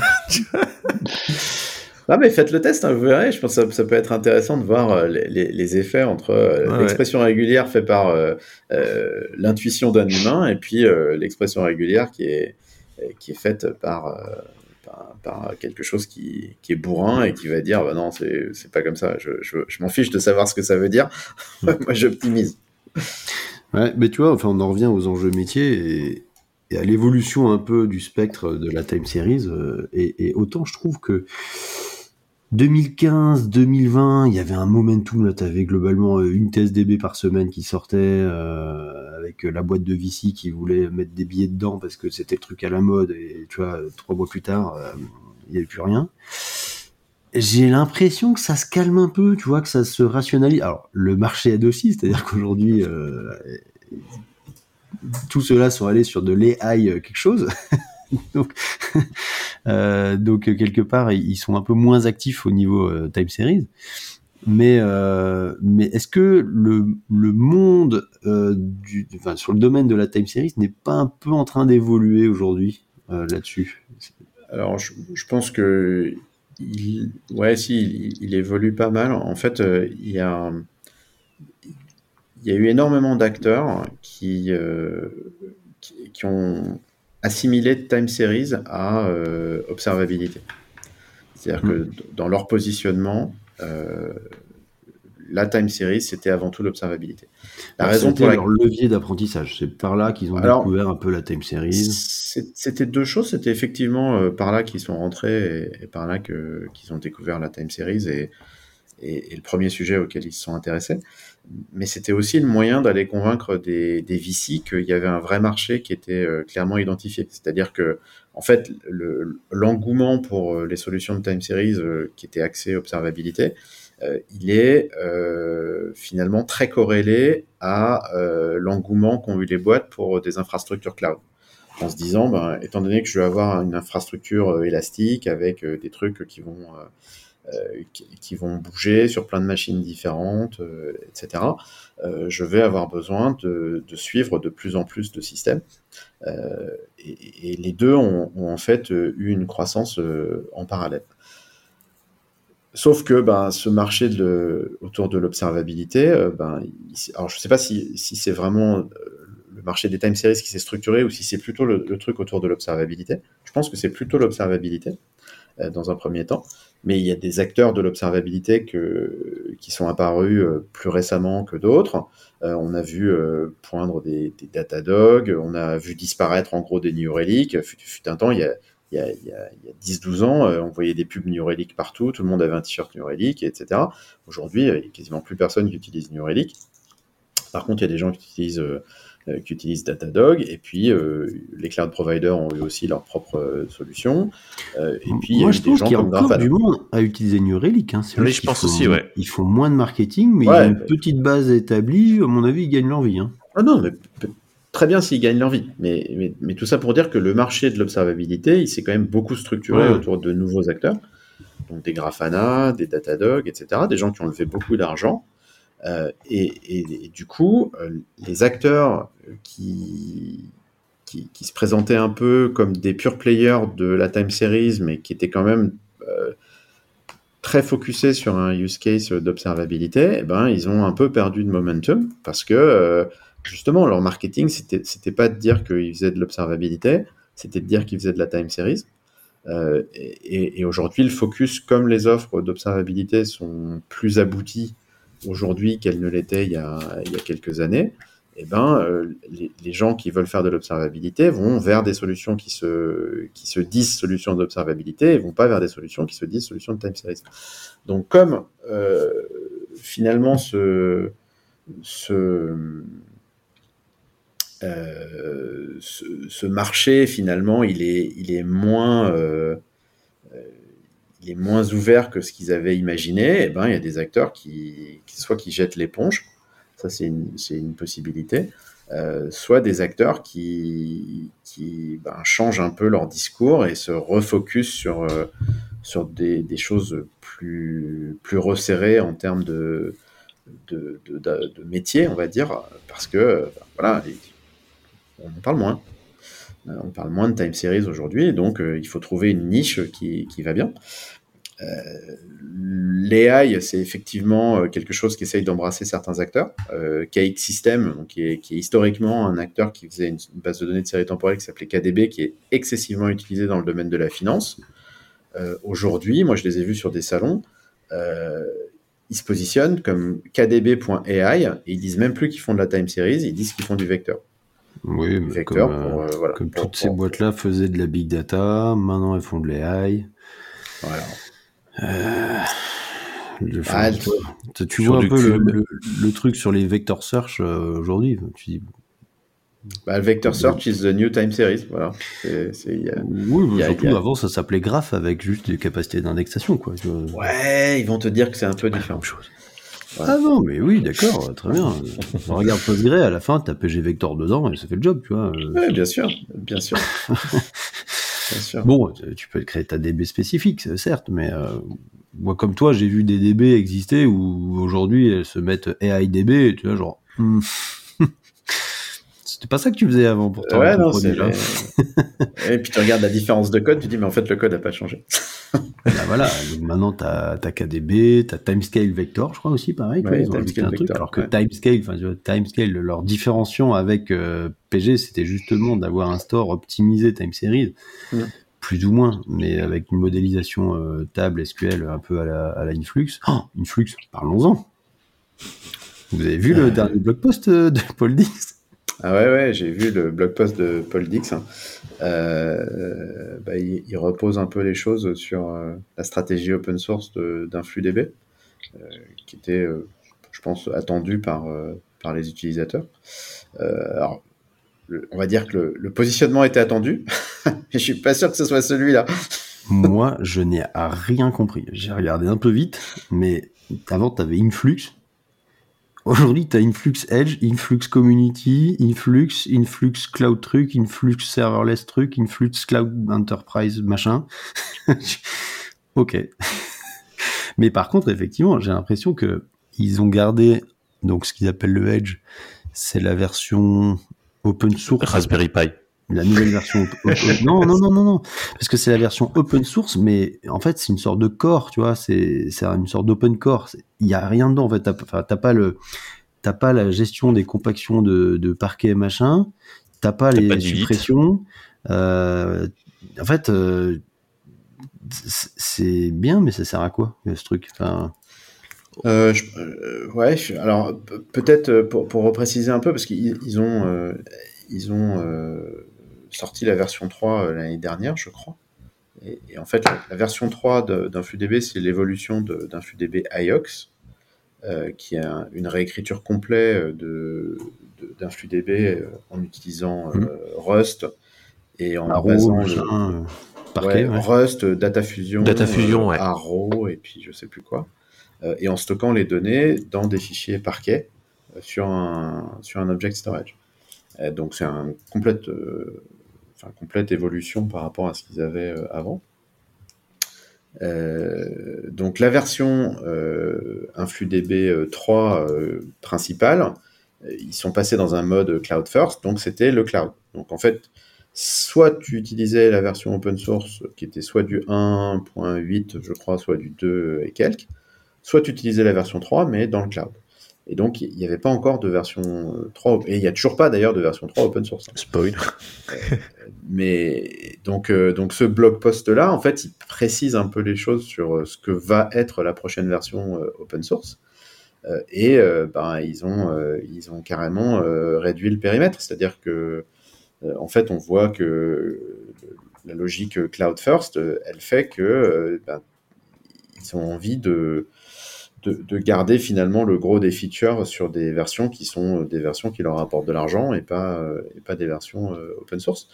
Donc exit effectivement un certain nombre de fonctionnalités, notamment la suppression des données, on en parlait tout à l'heure, mais la version Edge, qui sera la version open source d'un flux DB, tu pourras pas effacer de données.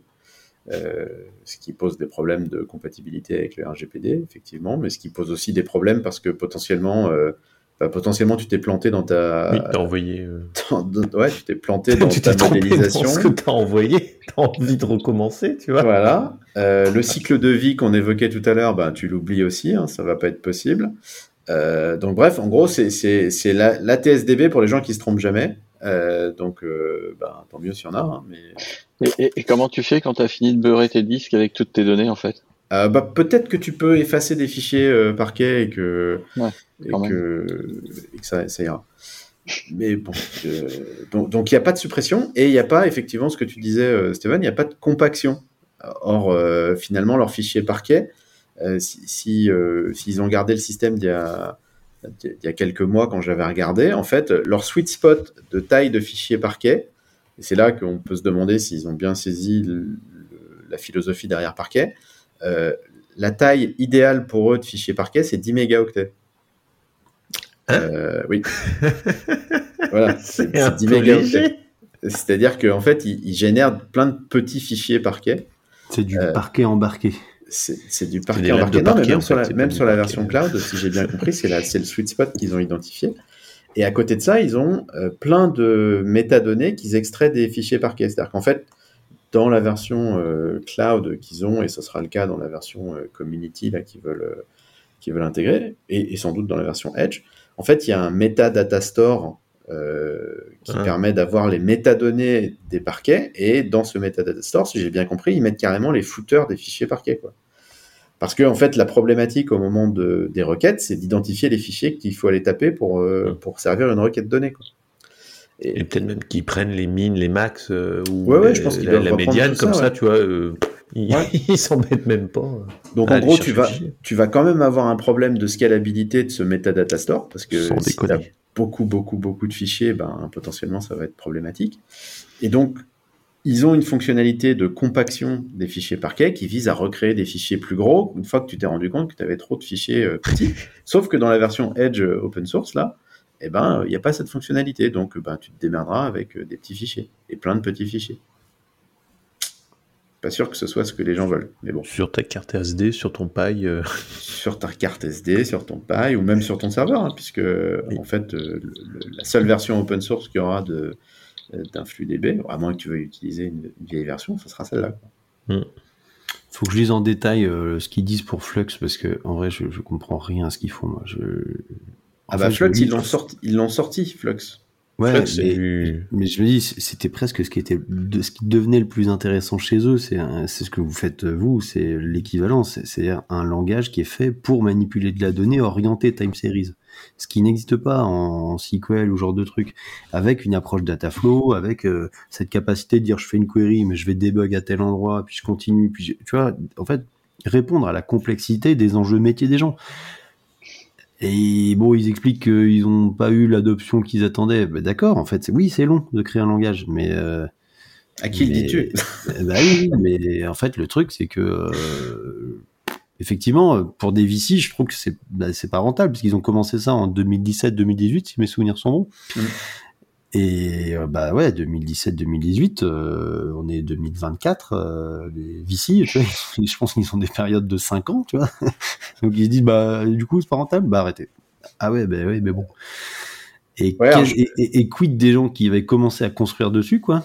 Donc je pense que là, ils se font. euh, Enfin, tu perds confiance, quoi, dans Influx. Ça fait quatre fois qu'ils réécrivent leur, leur store, si mes souvenirs sont bons. Ouais, je crois, ouais. ouais. Donc ils sont à la quatrième réécriture de leur soft. Donc déjà, euh, tu te dis, vous êtes sûr que vous avez bien compris votre métier parce que bon, allez, on, on juge pas. Euh, mais c'est la quatrième réécriture. Là, il, maintenant, il y a, on va dire, enfin, il y a plus d'open source de la solution. Il y a un open core euh, d'une partie, mais qui est pas vraiment utilisable. Il y a- je, je comprends même pas pourquoi ils disent que la branche, le repos IOX a été copié euh, sous un commit dans le, reflux, dans le repos InfluxDB Ouais. et que le IOX repo sera... Ah oui, d'accord. En fait, oui, il refusionne les repos. Très bien. Il y a, hum, il y a Andrew Lamb? C'est Andrew Lamb euh, C'est le, le, le corps contributeur euh, DataFusion. Par contre, lui, il a fait un papier de, il a fait un white paper sur DataFusion. Et il a, par contre, il a step down de son poste de, comment ça s'appelle, les, les, les Ouais, je crois qu'il est, il a step down, ouais. Alors, il a step down Data Fusion, mais en fait, il a. Non, non, non, non, de PMC. Attends, je sais plus. de- Ouais, mais il est arrivé PMC d'un autre truc. Il est arrivé PMC Arrow, je crois. Ok. Bon. Si, mais si j'ai cru. C'est Andy. Grove qui est redevenu euh, le. Ah non, pardon, je confonds avec Andy Grove. Bon, bref, c'est l'actualité Péople. Euh, donc, en fait, moi, je trouve que Flux, c'était le truc pour justement euh, aller euh, ancrer avec des boîtes qui ont des vrais enjeux métiers et qui sont, du coup, celles qui vont te payer réellement, tu vois, pas les, les hobbyistes sur Raspberry Pi pour faire l'IoT du dimanche. Mais bon, après, peut-être qu'effectivement, ils ont eu des mauvais retours de leur communauté, mais Ah, moi, je- du coup, dans ma compréhension, je me dis, bah oui, mais du coup, ils font quoi? Ils vont faire du influctuel encore? Alors, en fait, Ah. alors je sais pas s'ils ont eu des mauvais retours. Je pense que nous, on a beaucoup regardé euh, Flux parce qu'effectivement, l'approche était un peu similaire. D'ailleurs, j'avais tweeté euh, à Paul, euh, Paul Dix quand ils avaient sorti Flux en disant Ah, bah ça y est, on est content de voir que vous marchez dans nos pas. Euh, T'es- taquin un peu. Hein. ah, j'étais un peu taquin.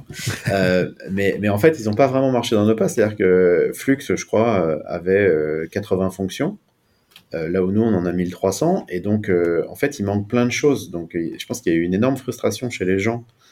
parce que finalement, tu, tu commences à, faire, à utiliser du Flux et puis tu te rends compte que tu peux pas vraiment faire. Enfin, il y a des trucs que tu peux pas faire et donc, ben, voilà, c'est frustrant parce que as commencé, mais tu peux pas aller plus loin et, et donc c'est un peu, euh, c'est un peu compliqué. Donc ça, ça c'est c'est vraiment une, une problématique. Euh, et puis, euh, Je veux dire qu'il bah, n'était je- pas euh, Turing complet, quoi. Ah bah clairement, il n'était pas Turing complet, ouais, ça, ça, c'est sûr. Euh, et Donc, puis, tu peux pas euh, recomposer tes fonctions. non, non, enfin, il y a plein de choses que tu pouvais pas faire, et puis tu pouvais pas l'étendre. Avait- Tu vois, ils avaient promis que tu pourrais faire des macros, créer tes propres fonctions, etc. Alors ça n'a jamais été vraiment euh, très très clair. Donc là, je pense qu'ils ont jeté l'éponge en disant, euh, euh, on va juste Tant faire du SQL. Alors ce qui est intéressant d'ailleurs, parce que en fait, quand tu regardes, euh, on va dire l'acteur euh, phare de la time series en SQL, qui est quand même Timescale, puisque Timescale c'est une extension à PG, donc euh, Hmm. on peut difficilement faire plus SQL que, que PG.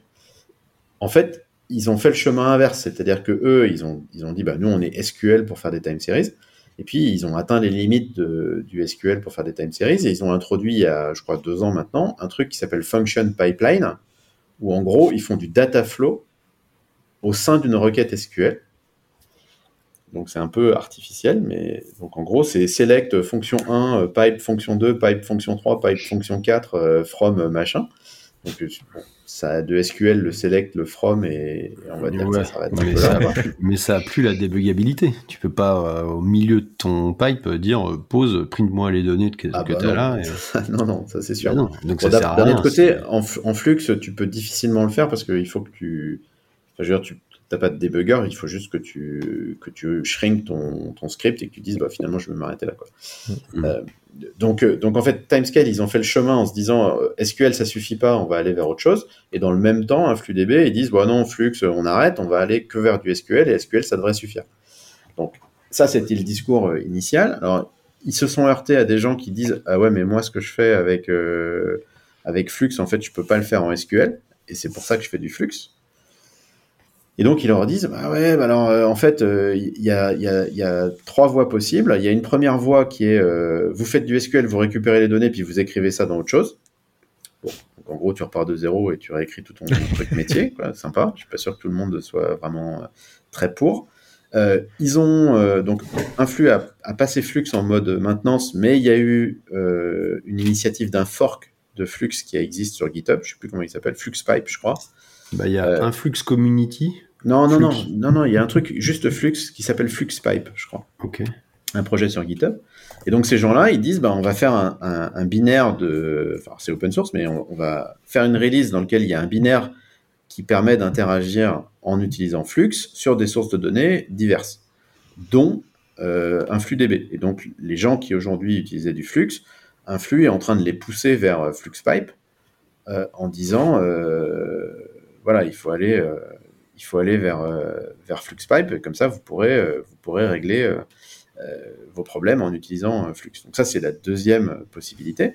Et puis la troisième possibilité, c'est ce qu'ils veulent intégrer dans un flux DB, c'est ce, ce dont ils parlent, je crois, dans l'article, en disant qu'ils veulent faire une VM. En fait, ils s'imaginent faire des VM qui tourneront sur la même machine qu'un flux DB, dans laquelle tu pourras faire tourner du Python, par exemple. Et, d'avoir une sorte de, je sais pas, De- de, de de face, lambda euh, euh, ou de ouais. face euh, local à ton déploiement de d'un Ah, local à ton parquet, du coup? Local à ton à ton Ah, donc déploiement quelque, d'un quelque chose. Local à ton API query, quoi, pour économiser le réseau sur le truc. Sauf que bon. Ouais, je, je- franchement, je sais pas trop à quel, à quel endroit ils veulent le positionner. En tout cas, voilà. Donc ça, c'est les trois, les trois trucs qu'ils te proposent euh, pour que tu puisses quand même t'en servir. Euh, sachant que ça pose plein de questions parce que euh, euh, ben, comment est-ce que tu récupéreras les résultats? Comment est-ce que tu pourras intégrer ça dans des dashboards? Comment est-ce que tu pourras visualiser? Comment est-ce que tu passeras ça à l'échelle? Où seront localisés tes traitements si tu as un truc distribué? Enfin voilà, il y a plein de questions aujourd'hui sur lesquelles il n'y a pas de réponse. Donc ça reste, ça reste une belle promesse, ça reste une belle histoire. Maintenant, il faut voir comment est-ce que ça va effectivement sortir. Donc ce sera intéressant euh, en 2024 de voir euh, bah, comment est perçu euh, un flux DB Edge 3.0 version open source.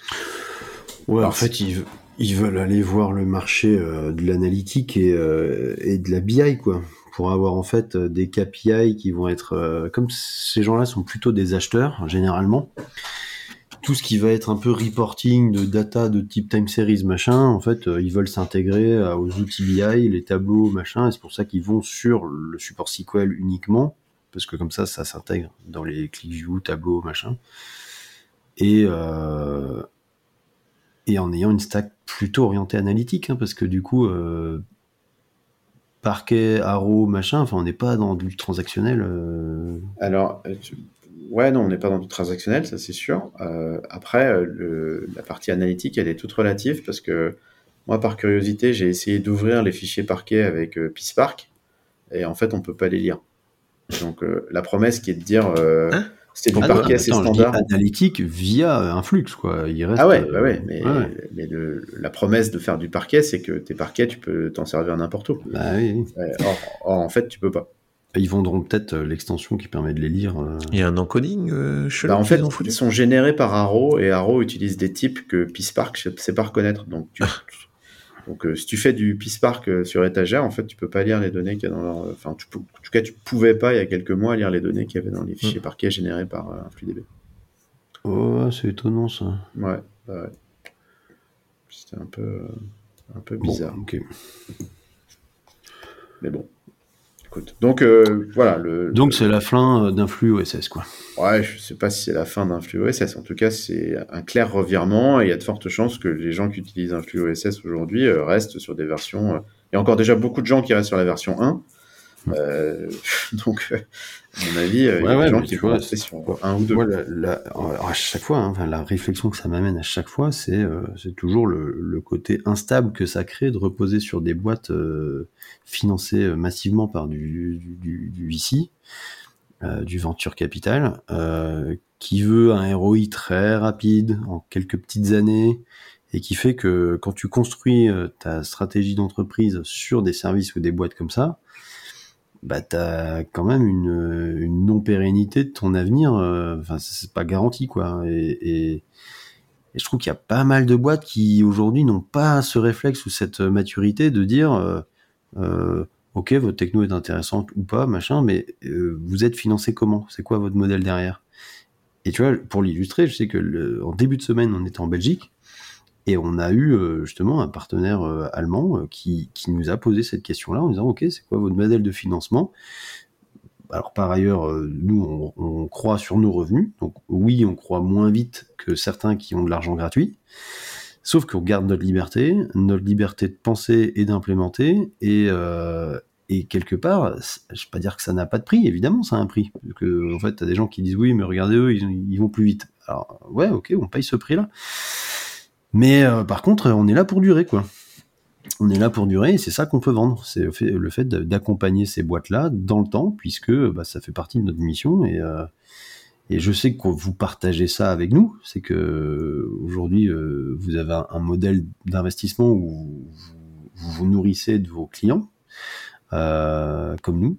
Et, et je sais pas si vous avez beaucoup ce genre de retour ou pas, ou si vous voyez des clients qui commencent, à, enfin des gens qui commencent à avoir cette maturité d'analyse du marché, de se dire est-ce que euh, est-ce qu'on est dans un écosystème sain ou est-ce qu'on s'en fout, il y a de l'argent magique et puis euh, pff, de toute façon mon projet c'est de l'informatique, c'est sale et dans deux ans euh, je fais feuille blanche et je repars à zéro donc tant pis.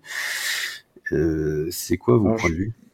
Je- moi, j'ai pas l'impression qu'il y a encore une très très grande maturité sur ces sujets-là. Euh, je pense que, en tout cas, sur les, sujets autour de la time series, il y a quand même beaucoup de, gens qui succombent au chant des sirènes, euh, au, marketing, hein, en gros, parce que, euh, bah, parce que quand tu as levé beaucoup d'argent, tu as une grosse partie de l'argent que tu as levé qui va servir à, faire du marketing. Et InfluDB, ils sont passés maîtres dans, dans cet art-là. Je pense qu'ils ils ont effectivement une machine marketing qui est très très très très bonne et, et qui a réussi à, à convaincre plein de gens qu'ils étaient euh, la solution qu'il fallait, euh, qu'il fallait adopter. bah, Je suis Euh, étonné qu'ils soient pas sur les high, tu vois. Ouais, je pense que Pas encore, pas encore. Ouais, je, je sais pas trop où il pourrait en, où il pourrait en mettre, mais, mais bon, peut-être. peut-être. Euh, mais nous, on a encore beaucoup de questions de, de gens qui disent Ouais, vous êtes petit, euh, etc. Et moi, je réponds toujours la même chose. Je dis euh, La seule. Seule Achète-moi, je serai plus gros. Non, mais c'est même pas achète-moi, c'est c'est la seule chose que vous pouvez faire pour qu'on devienne plus gros, c'est de devenir client et de rester client. Et ma responsabilité à moi en tant que fondateur de boîte et en tant que CTO, c'est de faire un produit qui fait que vous restez pas par pitié, mais vous restez parce qu'on vous apporte de la valeur. Et, et c'est ça l'équation, c'est ça Mhm. l'équilibre qu'il faut trouver.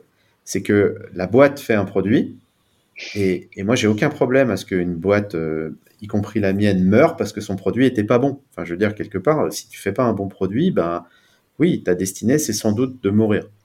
Euh, mais, mais si tu fais un bon produit et que tu meurs juste parce que les gens en face ne sont pas euh, conscients qu'ils ont, ils sont en pleine capacité de faire en sorte que tu sois encore là dans 10 ans, euh, là c'est plus embêtant. Et aujourd'hui, j'ai l'impression qu'on est quand même encore dans cette phase, c'est-à-dire que les boîtes s'attendent à ce que euh, tu deviennes gros tout seul, sans que tu sois aidé par des clients. Euh, et ça, malheureusement, ça n'arrive pas, parce que l'argent gratuit que tu évoquais tout à l'heure, il est jamais gratuit. C'est-à-dire que le, les 100 millions, les 200 millions qu'une boîte euh, va récupérer auprès d'un VC, euh, elle les récupère parce que le VC s'attend à ce qu'il récupère 300 ou 400 millions derrière. Et, et, donc, à un moment donné, il va exiger de la boîte qu'elle ait une rentabilité, et cette rentabilité, elle va peut-être faire que tu dois te, tu dois refocuser ton produit complètement, tu dois aller sur des périmètres sur lesquels, certes, tu vas faire du chiffre d'affaires, mais tu vas pas servir tes clients historiques, et donc la stabilité que les gens s'imaginent qu'ils auront avec une grosse boîte, eh ben, elle n'est pas forcément là. Quoi. Et, et, et, et l'écosystème euh, euh, tech, il est rempli de boîtes qui, qui ont eu ce travers-là. C'est-à-dire qu'elles ont levé beaucoup d'argent, on a beaucoup parlé d'elles, euh, elles se sont euh, montrées à tort et à travers comme étant les champions de demain, sans même avoir de produits, euh, sans même réaliser de chiffre d'affaires. Et puis à un moment donné, ben, une fois que tu as consommé tout l'argent qu'on t'avait prêté et que tu n'as pas de chiffre d'affaires, ben, tu as deux solutions. Soit tu meurs, soit tu arrives à récupérer de l'argent. Ouais, tu, tu trouves que c'est global ou particulièrement en France qu'il y a cette attitude-là? Je, je, pense que, alors je ne sais pas si c'est particulièrement en France, en tout cas c'est plus marqué en France, Hmm. mais tu as plus de mal à avoir des gens qui te font confiance en France euh, quand tu es une petite boîte qu'à d'autres endroits. En fait, quand, quand, tu vas discuter euh, à d'autres endroits euh, comme, comme le monde anglo-saxon notamment, dans le monde anglo-saxon, on va, on va te dire non si tu les intéresses pas. On va pas te faire euh, tourner en bourrique en te faisant miroiter des choses qui n'arriveront pas. On va te dire bah non, j'ai pas d'usage pour ton truc ou, non, ton produit me convient pas. Enfin, voilà, on va te le dire euh, franchement. Mais par contre, si on te dit oui, eh ben, on va considérer que euh, tu es aussi important que le fournisseur qui est 5 fois ou 10 fois ou 100 fois plus gros. Quoi. Parce que, euh, bah voilà, on t'a pris euh, Mm. comme étant une solution, on a besoin de toi, et maintenant, la responsabilité de ton client, c'est aussi de faire en sorte que tu sois là euh, pendant 10 ans, ou pendant 20 ans, ou pendant 30 ans, enfin aussi longtemps qu'il aura besoin de toi. Bah, de créer un écosystème sain, quoi. de- Exactement. de- Ça. Effectivement, c'est moins marqué en France, malheureusement.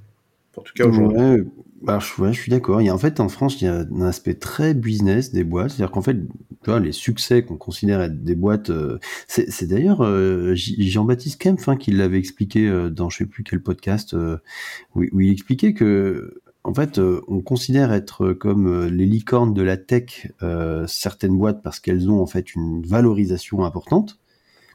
Mais la plupart de ces boîtes qui ont des grosses valos, en fait, technologiquement, elles sont assez inintéressantes. En fait, il n'y a pas grand-chose. C'est des bons produits, des belles réussites, mais pas des réussites tech. C'est pas des réussites technologiques.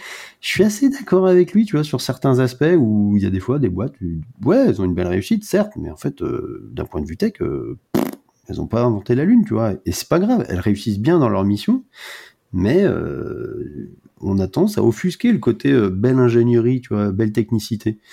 Et, effectivement, quand tu discutes avec, alors pas tous les Français évidemment, hein, mais tu discutes avec euh, plus des Allemands, tu vois, sur certains salons ou quoi, ah, c'est très très différent. Quand ils viennent te voir, ils te disent ok, c'est quoi ton produit? Ok, mais comment ça marche? Ok, pour qui? Pourquoi? Qu'est-ce qui fait quoi? Ok, machin. Enfin, tu t'es presque en train de faire un schéma d'archi avec lui, alors que tu es sur un salon en mode chill, détendu, tu vois. en mode euh, ouais, regarde, on fait ça, c'est cool. T'appuies sur le bouton, ça marche tout seul. Et là, oui, oui, oui, mais euh, derrière le bouton, il y a quoi Tu vois, c'est. Mm. Tu sens qu'il y a une volonté de vouloir comprendre à quel point t'es crédible, à quel point il y a de la valeur dans ton produit, mais il y a de la valeur par la technologie. Là où, ouais, tu fais des salons en France, euh, c'est. Euh... T'as la question, tu fais du cube? Bah, T'as combien d'étoiles sur GitHub ouais, combien d'étoiles? Ouais. T'as enfin, combien d'issues? Parce que plus t'as d'issues, euh, plus t'es que ça, sérieux vois. Ou vous êtes combien? Ah, vous êtes trop petit. Bah, pourquoi? C'est quoi ton problème? C'est quoi ton besoin? Ouais, bah, après, moi, moi je dis, enfin sur les licornes, moi je dis toujours, c'est très facile de faire une licorne. Mais alors, euh, te- je veux dire, euh, ton l'épicier du coin peut devenir une licorne, c'est très simple. Tu lui files 1000 euros et il te file en échange un millionième de ta boîte et ça y est, c'est une Ah oui, licorne. Exactement. Après, il aura des emmerdes parce que sa valo, ça va être un milliard, mais ça sera techniquement une licorne. Ça. Donc, donc faire des licornes, c'est pas dur. Euh, si tu veux que ça te coûte moins de 1000 balles, tu lui files 10 balles et, et tu prends un 100 millionième de sa boîte et ça sera aussi une licorne. Il Euh, aura donc- aussi des problèmes. et il aura aussi des problèmes.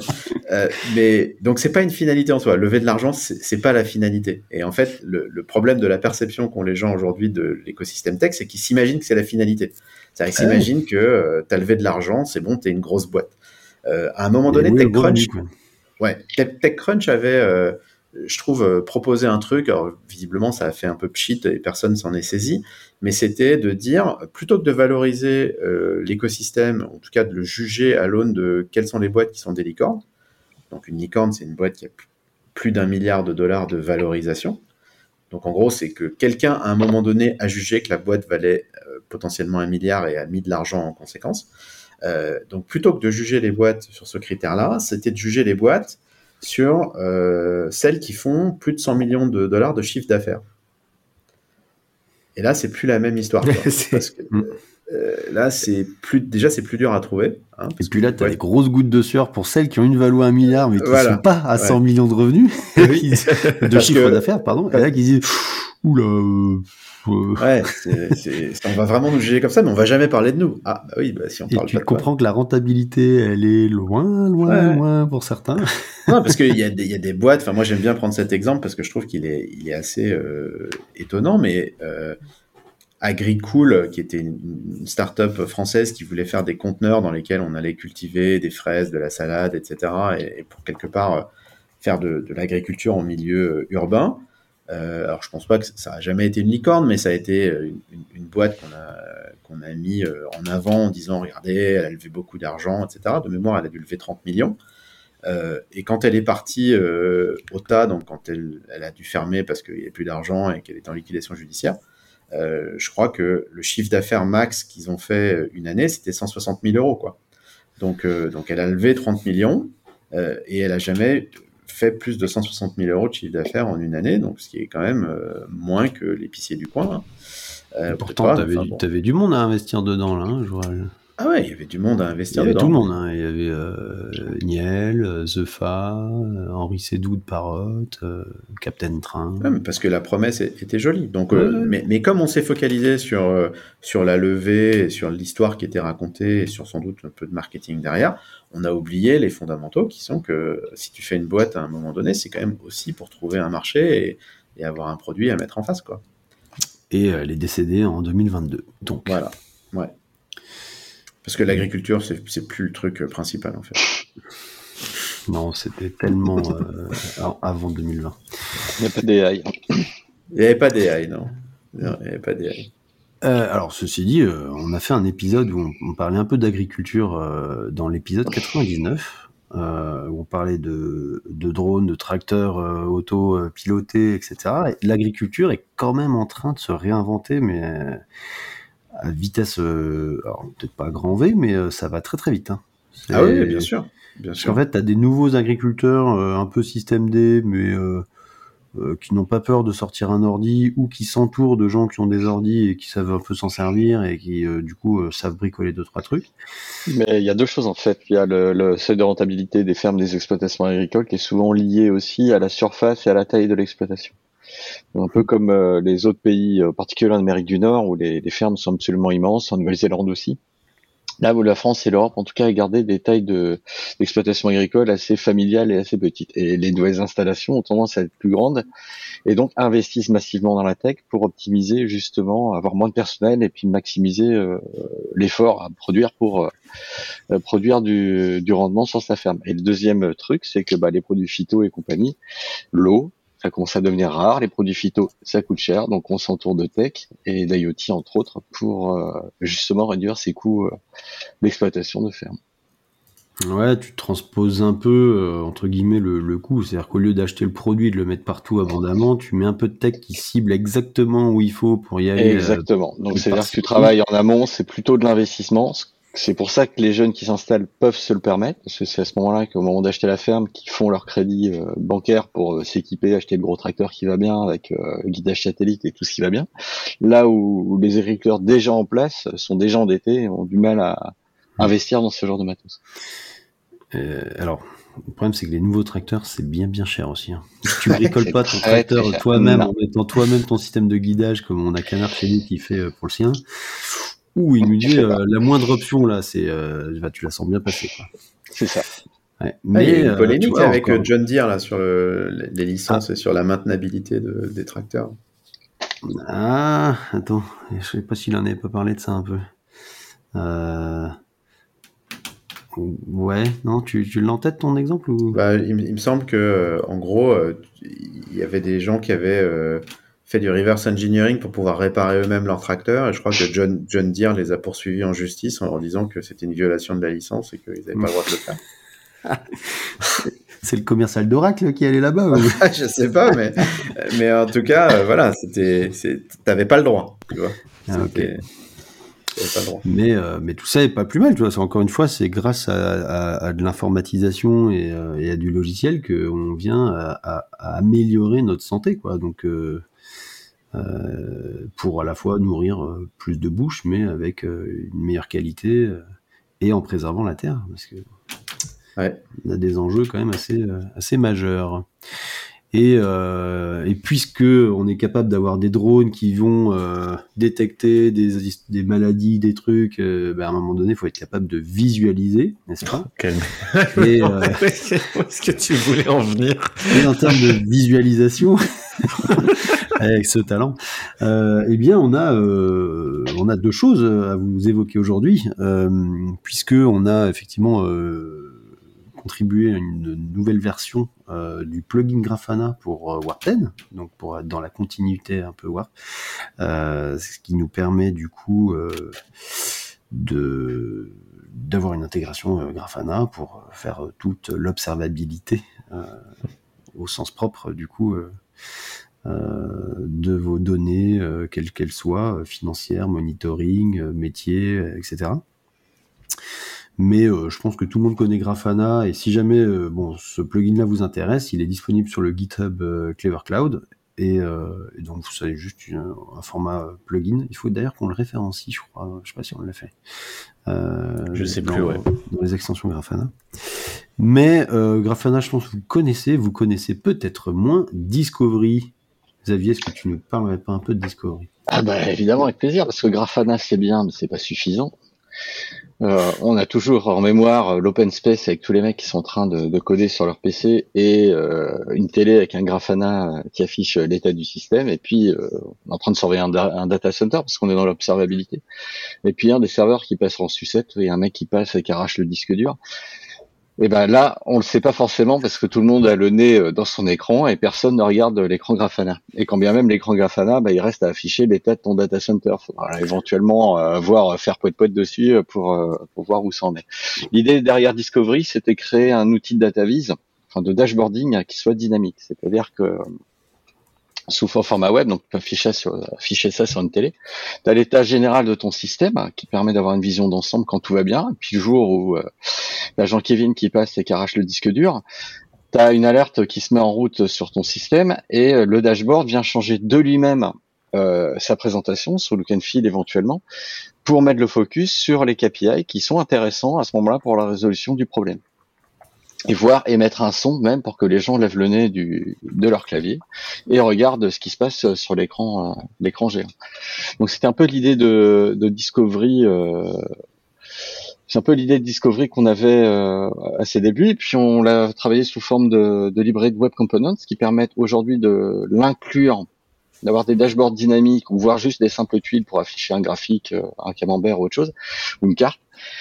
Euh, donc tu peux l'inclure dans ton site web d'entreprise, soit sur ton intranet, sur ton site web client, sur ton portail client si tu as envie.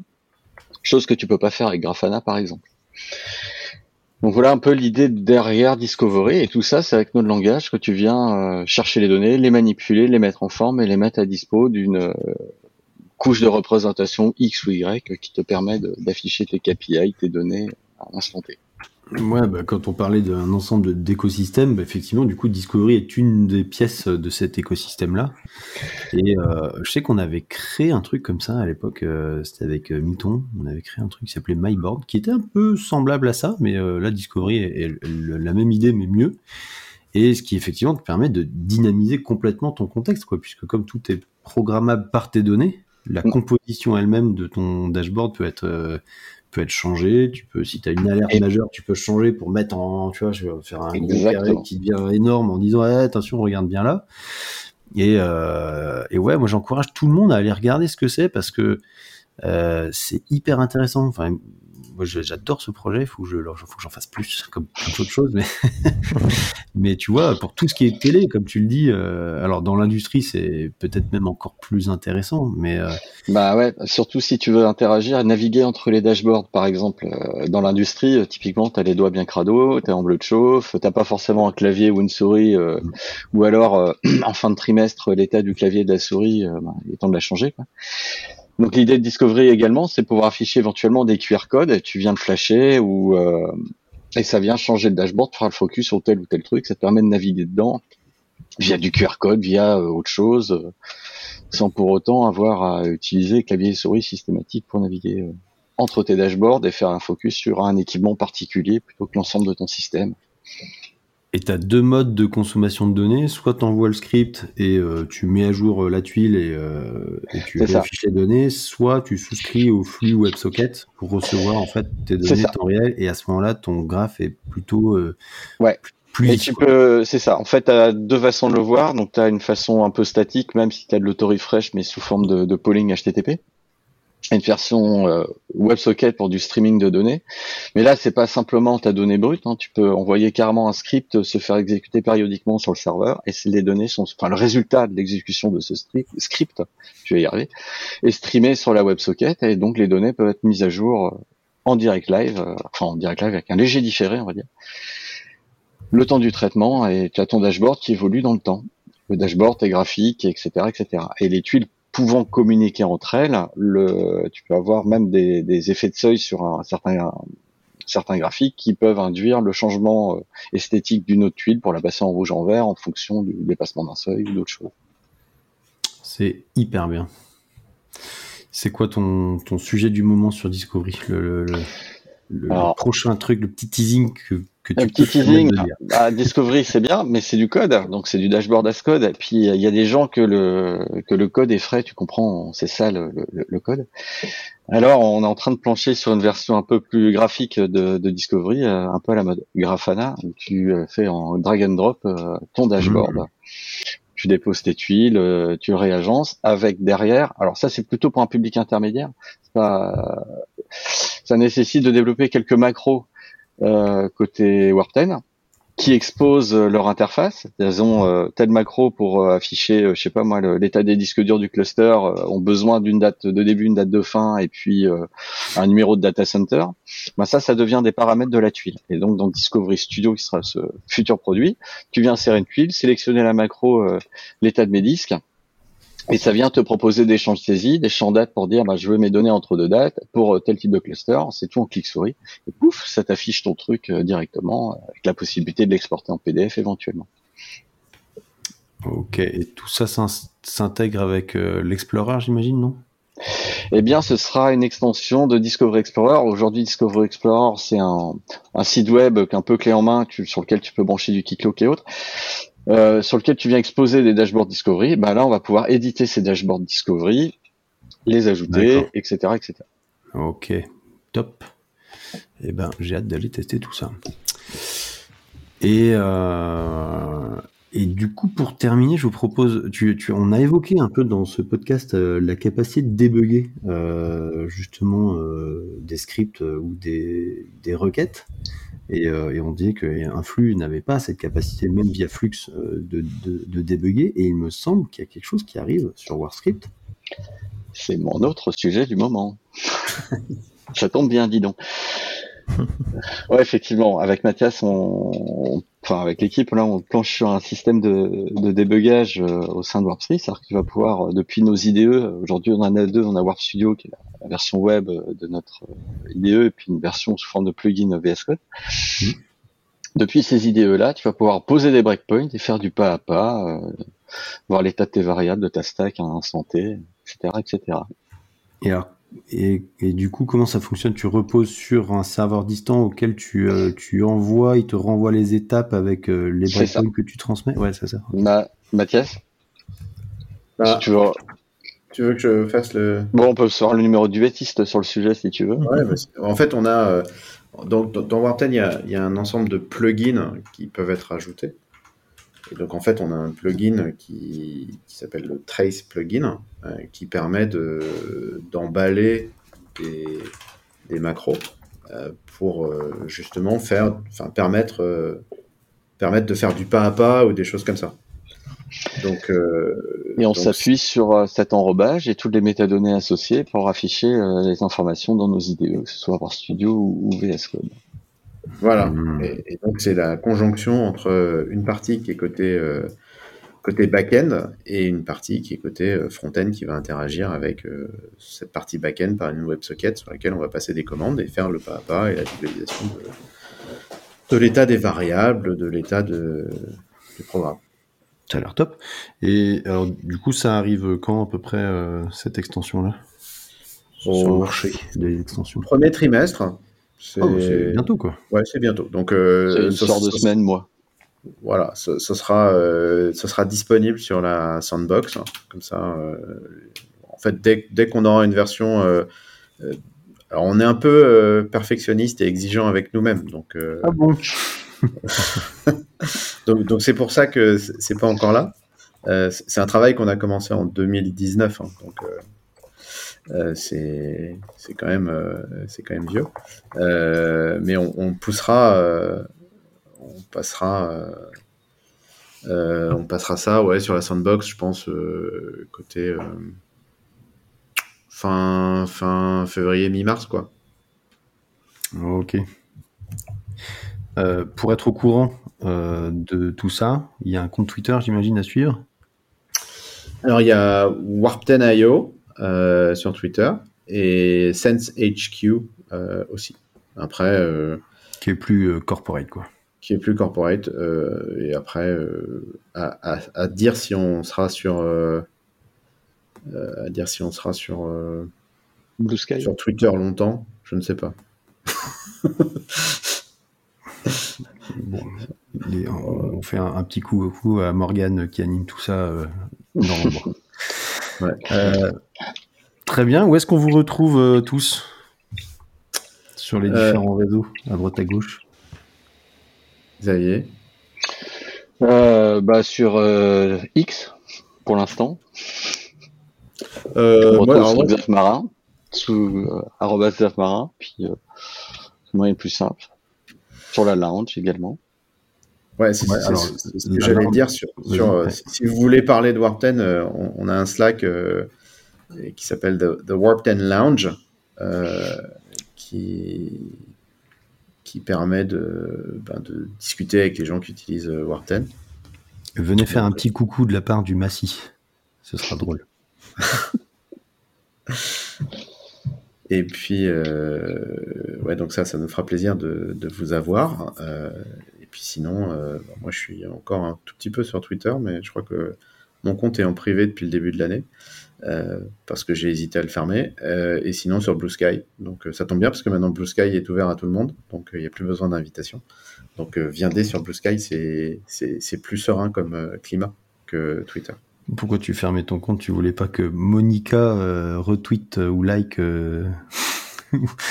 ou je sais plus quel prénom féminin finissant par A, finissant par A. Euh, spécial.